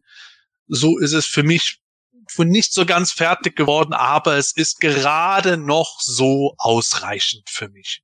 Deswegen sage ich eine 4 bis 4 minus. So, nee, mein Lieber, also so, äh, äh, so kommt ihr natürlich nicht davon. Äh, auf gar keinen Fall. Ähm, dass jetzt die Folge hier in irgendeiner Weise mehr als eine 5 verdient hat, sehe ich auch nicht. Da bin ich vollkommen auf der Seite von Michael. Eine 3 ist viel zu hoch gegriffen, gruselig. Ach, hör doch auf. wenn ich über, wenn ich überlege, dass wir teilweise den Moto-Hörspielen nur fünf Punkte gegeben haben, weil wir uns dachten, Gott, war das ein Hanebüchener Schwachsinn, dann sehe ich das bei den äh, bisherigen vier Shira-Folgen überhaupt nicht. Klar kann ich jetzt hier einen anderen Maßstab ansetzen, weil das hier eher die Grundschule als die Oberstufe ist oder die, die äh, höhere Schule oder wie auch immer, aber nee, Also sorry, ich meine ja, die Schaus die Sprecherleistung ist in Ordnung. Das ist sie aber in den Moto-Hörspielen auch immer. Das ändert aber nichts daran, dass die Sprecher hier teilweise den größten Scheiß verzapfen müssen. Und das macht einfach überhaupt keinen Spaß. Die Dialoge sind teilweise dumm. Wie glaubst du denn, dass ich mit ihr kuschel? Ja, genau, weil das ja, das machen Mädchen ja. Mädchen kuscheln gern. So, uh, da denkst du auch schon, das sollen doch erwachsene Leute sein. Und dann reden die mit so einem Schwachsinn, so, so reden die dann untereinander. Also totaler Blödsinn irgendwie. Und das, das, selbst als Kind kriegst du das doch mit, dass das Quark ist, so dass Leute so nicht reden. Das habe ich als Kind auch mitbekommen, weil meine Eltern eben auch normal mit mir geredet haben. Ja, also fehlt nur noch, dass irgendwann Bo sagt, oh Shira, ich muss mal AA. So, das, das ist alles so, boah, einfach nur hohl. Tut mir leid. Und dann eben diese Story dann auch, ja, und jetzt sind wir hier unter dem Unterstand und ups, da ist sie ins Wasser gefallen. Ja, Mensch, krass, da hat sich ja alles bewahrheitet. Sollen wir ihr jetzt helfen? Ja, natürlich. Ja, ach. So, äh, hm. und dann ist der Schluss irgendwie, ja, oh, hat nicht geklappt, Ketra, diese Zwietracht-Sache. Ja, wie jede Folge, blöd. Und dann schießt der eine da sein, die Hologramme in den Nebel, hihi, das macht aber Spaß, oh, jetzt ist er kaputt gegangen. Ende. Was? Was war denn das für ein Outro? Zwei Minuten lang nur noch kompletter Blödsinn. nee. So, einfach nee. Und deswegen von mir drei Punkte. Also eine 5 plus. Und das war's. Und das nur wegen der Soundeffekte und der Sprecher. Und damit kommen wir auf einen Gesamtstand von 4,25 Punkten, das heißt eine 4 minus. So. Eine 4 minus insgesamt. Und liebe Live-Zuschauer, damit endet auch unser Gewinnspiel. Keine Einsendungen ab jetzt mehr möglich. Und ja, eine 4 minus. Äh, Gordon, weißt du zufällig noch, wie unsere letzten Folgen da abgeschnitten hatten oder hast du es nicht mehr auf dem Schirm? Also nee. dann, liebe Hörer, müsst ihr euch das noch mal in vergangenen DHQ-Folgen anhören. Ich bin immer ganz schockiert, wenn die Leute sagen, dass sie sich von Folge 1 an alles anhören. Ich verstehe nicht, wie man das qualitativ noch durchhält, weil äh, so un unsere ersten, sagen wir mal, zwei Jahre mindestens im DHQ, die sind rein qualitativ das, was die Shira-Hörspiele gegenüber den Masters-Hörspielen meiner Meinung nach sind. Soll jeder draus machen, was er will. Ähm, ihr könnt euch noch kurz ein bisschen unterhalten, meine drei Kollegen. Ich werde jetzt die drei Gewinner gleich rauspicken. Da brauche ich nämlich einen Moment zum Scrollen nochmal. Ich habe ja, nämlich ja, schon. Ja, ja, ja. ja, ja vielleicht, vielleicht sollten wir auch in Zukunft uns darauf einigen, wenn wir diese äh, Shiro-Hörspiele äh, bewerten. Das war faktisch das, was du ge wahrscheinlich gemacht hast, Manuel, eine soziale Bezugsnorm herstellen, also nur unterhalb der, also quasi in der Shira-Serie selbst be bewerten. Weil wenn man es, wie der Gordon auch schon gesagt hat, mit den Masters of the Universe Hörspielen vergleicht, ja. ähm, dann, dann ist, dann ist, da war auch, glaube ich, in den Kommentaren mal, dann ist natürlich eine 3 schwierig, wenn du ähm, einer einer, einer Masters of the Universe Hörspielfolge eine 4 oder was gegeben hast, äh, oder, oder auch andere. Ähm, klar, kann sein, dass dir die jetzt besser gefallen hat als die Masters of the Universe Hörspielfolge, aber das glaube ich fast nicht. Also ja, nee, also da glaube das, das trifft schon ganz gut. Ich habe das Kommentar gelesen. Ich glaube, vom Hoflicht war das. Schöne Grüße. Ähm, äh, man mag es natürlich meinen, äh, dass ich das Hörspiel jetzt hier tatsächlich besser besser finde als so manches Masters Hörspiel. Aber da du hast es treffenderweise erklärt, äh, Michael, äh, Masters ist für mich grundsätzlich die bessere Hörspielserie ähm, als gegenüber von von POP. Von daher ähm, ist eine 3 bei POP vielleicht nicht unbedingt jetzt mit einer 3 bei Masters irgendwie dann gleichzusetzen. Aber ähm, ich wollte tatsächlich jetzt hier heute mal honorieren, dass ich das Hörspiel verstanden habe, was ich äh, über mich selber freue. Ich finde es eine tolle Leistung von mir, dass ich das verstanden habe. Ähm, und ich finde es eine tolle Leistung von Europa, dass sie so gemacht haben, dass man es versteht. Aber alles, was wir hier gesagt haben, äh, auch die Kritik von dir, Gordon, das trifft alles zu. Also da kann man nichts schönreden. Aber wie gesagt, ich wollte das einfach hier mal äh, honorieren, so ein bisschen, und dachte, so eine positive Note ähm, lässt uns vielleicht auch nicht ganz so dastehen, dass wir POP-Hörspiele überhaupt nicht mögen. Äh, und, und auch ganz interessant, dass auf dem Cover, da haben wir gar nicht drüber gesprochen, ähm, ist ja Shira und wie heißt der Crystal Sundance? Ist das Crystal Sundance, der da drauf ist? ja. Ja, ja wobei ähm, Sepp hat am Anfang, glaube ich, erwähnt. Ja. Ah, hast du Also er hat ja, auf, genau. alle, auf alle Fälle reingezeigt in die Kamera, aber ähm, dass, dass dir ja. der Crystal Sundance kommt, der glaube ich, also ich weiß es nicht mehr, aber ich glaube nicht, dass er vorkommt in der Folge, oder? Oder kommt Swift also vor? Nee, Kommt Ja. nicht vor. Ja. Wozu Also auch? eigentlich, ist ja schon auf dem Cover. Ja. Wozu soll er in der Folge vorkommen? ja, eigentlich wäre es jetzt ja ein kluger Schachzug gewesen, ähm, die ähm, die lachende Brücke zu recyceln. Das hätte man, hätte man zumindest eine Brücke gehabt mit einem kleinen Stimmt. Fluss vielleicht und so weiter. Ja, und da hätte man dann äh, dann noch irgendwie Glimmer dann dazu gepackt, dann wäre es quasi schon mit re einem realen Bezug gewesen. Richtig. So, Okay, Jetzt- so Butter bei der Fische. Genau, Butter bei die Fische. Jetzt kommen wir zu unseren Gewinnern. Oh, jetzt öffnet sich bei mir gerade, weil ich einen Doppelklick gemacht habe, bei mir der Photoshop. Wieso das denn? That's live, folks. Sehr eigenartig. Aber da muss ich noch mal ein bisschen anders vorgehen. Das kriegen wir schon hin, keine Sorge. Also, der erste Gewinner, den wir heute haben und der einen Masters of Universe Revelation Band bekommt, wenn er an quartett.planeteturnier.de seine Kontaktdaten uns schickt, das ist er hier, Michael Kampen. Hey! Gratuliere. Er schreibt, Fazit, eine 5. Nur für Hardcore-Fans. Das damalige Zielpublikum wurde, denke ich, nicht bedient. Flüssiger als Wasser. Mit dieser Meinung muss man nicht übereinstimmen, aber mir hat die Ausdrucksweise gefallen. Deswegen Gratulation. So, ich blende es auch noch mal ganz kurz ein hier. Tück. Da bitte hinschreiben. Wenn du gewonnen hast. Natürlich nichts hier im Chat reinschreiben, auf keinen Fall. Irgendwelche äh, privaten Daten. Bitte melde dich hier an mit einer Mail an quartett.planetarian.de. So ist es, genau. Und damit kommen wir zum Gewinner des zweiten Bandes. Ta ta ta ta. Das ist der Dennis Weber. Ja, der hat geschrieben. Leider gerade in Bezug auf Naivität der weiblichen Charaktere alles andere als zeitgemäß. War die Folge damals schon nicht. Mich würde allerdings eine Neuauflage als Netflix-Folge interessieren. Note 5.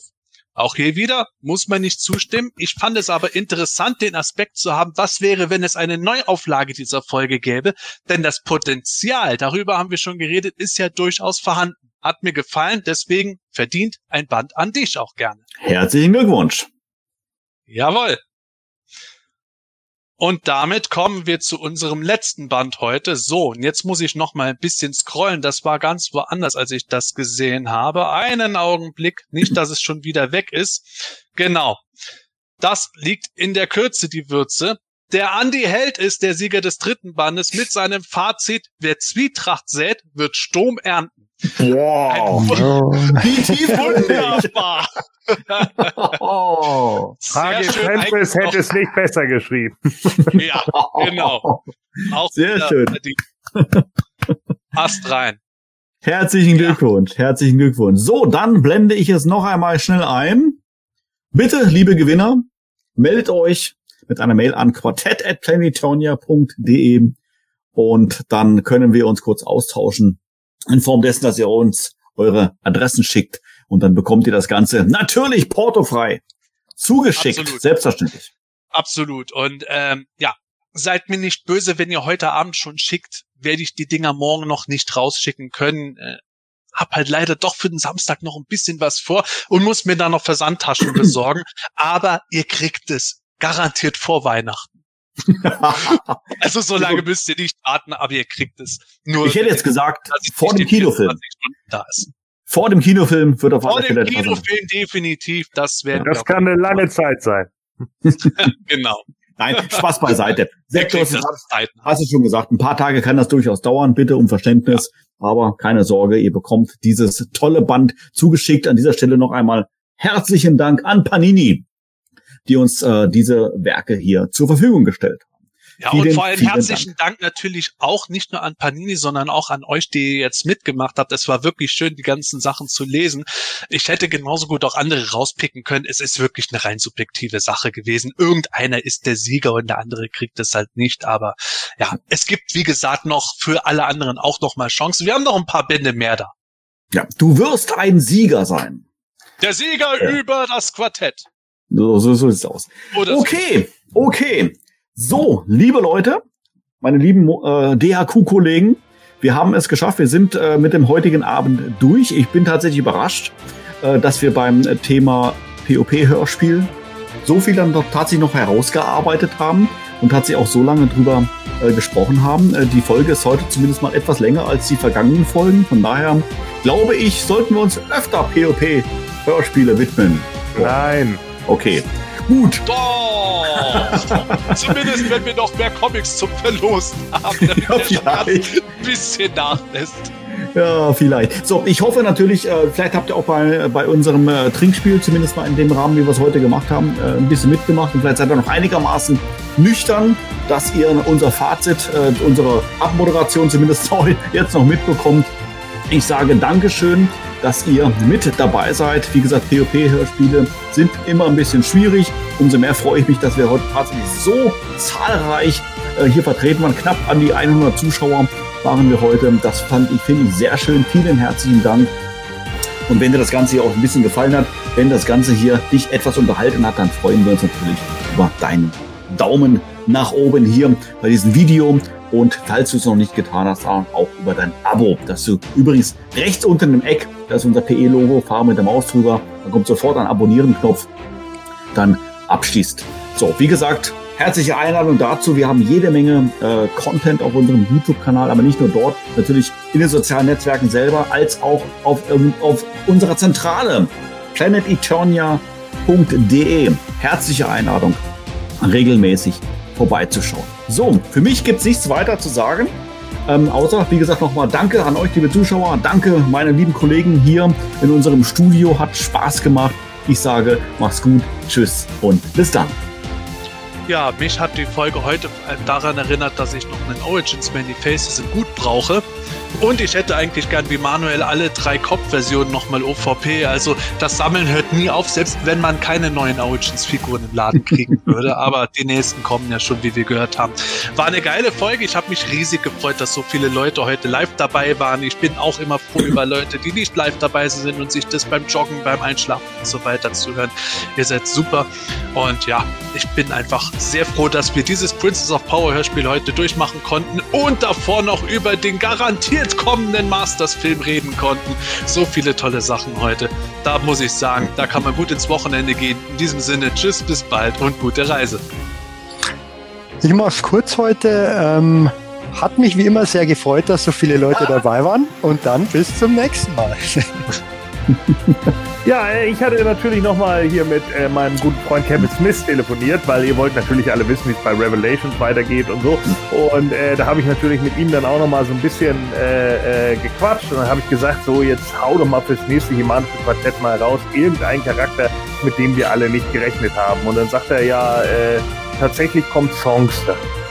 Und ich dann so, ja, toll, aber das wissen wir ja jetzt schon, ne? Irgendwie habe ich das, ich meinte, also gefühlt habe ich das vor sechs oder sieben Quartetten schon mal erzählt. Das hast du ja schon gesagt, dass Songster kommt. Er so, ja, okay, aber eins, das seht ihr alle nicht kommen, äh, weil wir jetzt ja gerade bei den Origins Anti-He-Man rausgebracht haben, kommen sie halt in die Anti-Dimension und da treffen sie dann auch auf Anti-Songster. Dann habe ich gesagt, ja, okay. Und wo ist der jetzt irgendwie anders? Ja, der ist dann viel düsterer angezogen und so ein bisschen mehr so Heavy Metal Look. Und der Songster bei den Good Guys, ne, der ist ja eher so offen und äh, zeigt allen was, spielt wahrscheinlich eine Flöte oder so, keine Ahnung, und die nervt.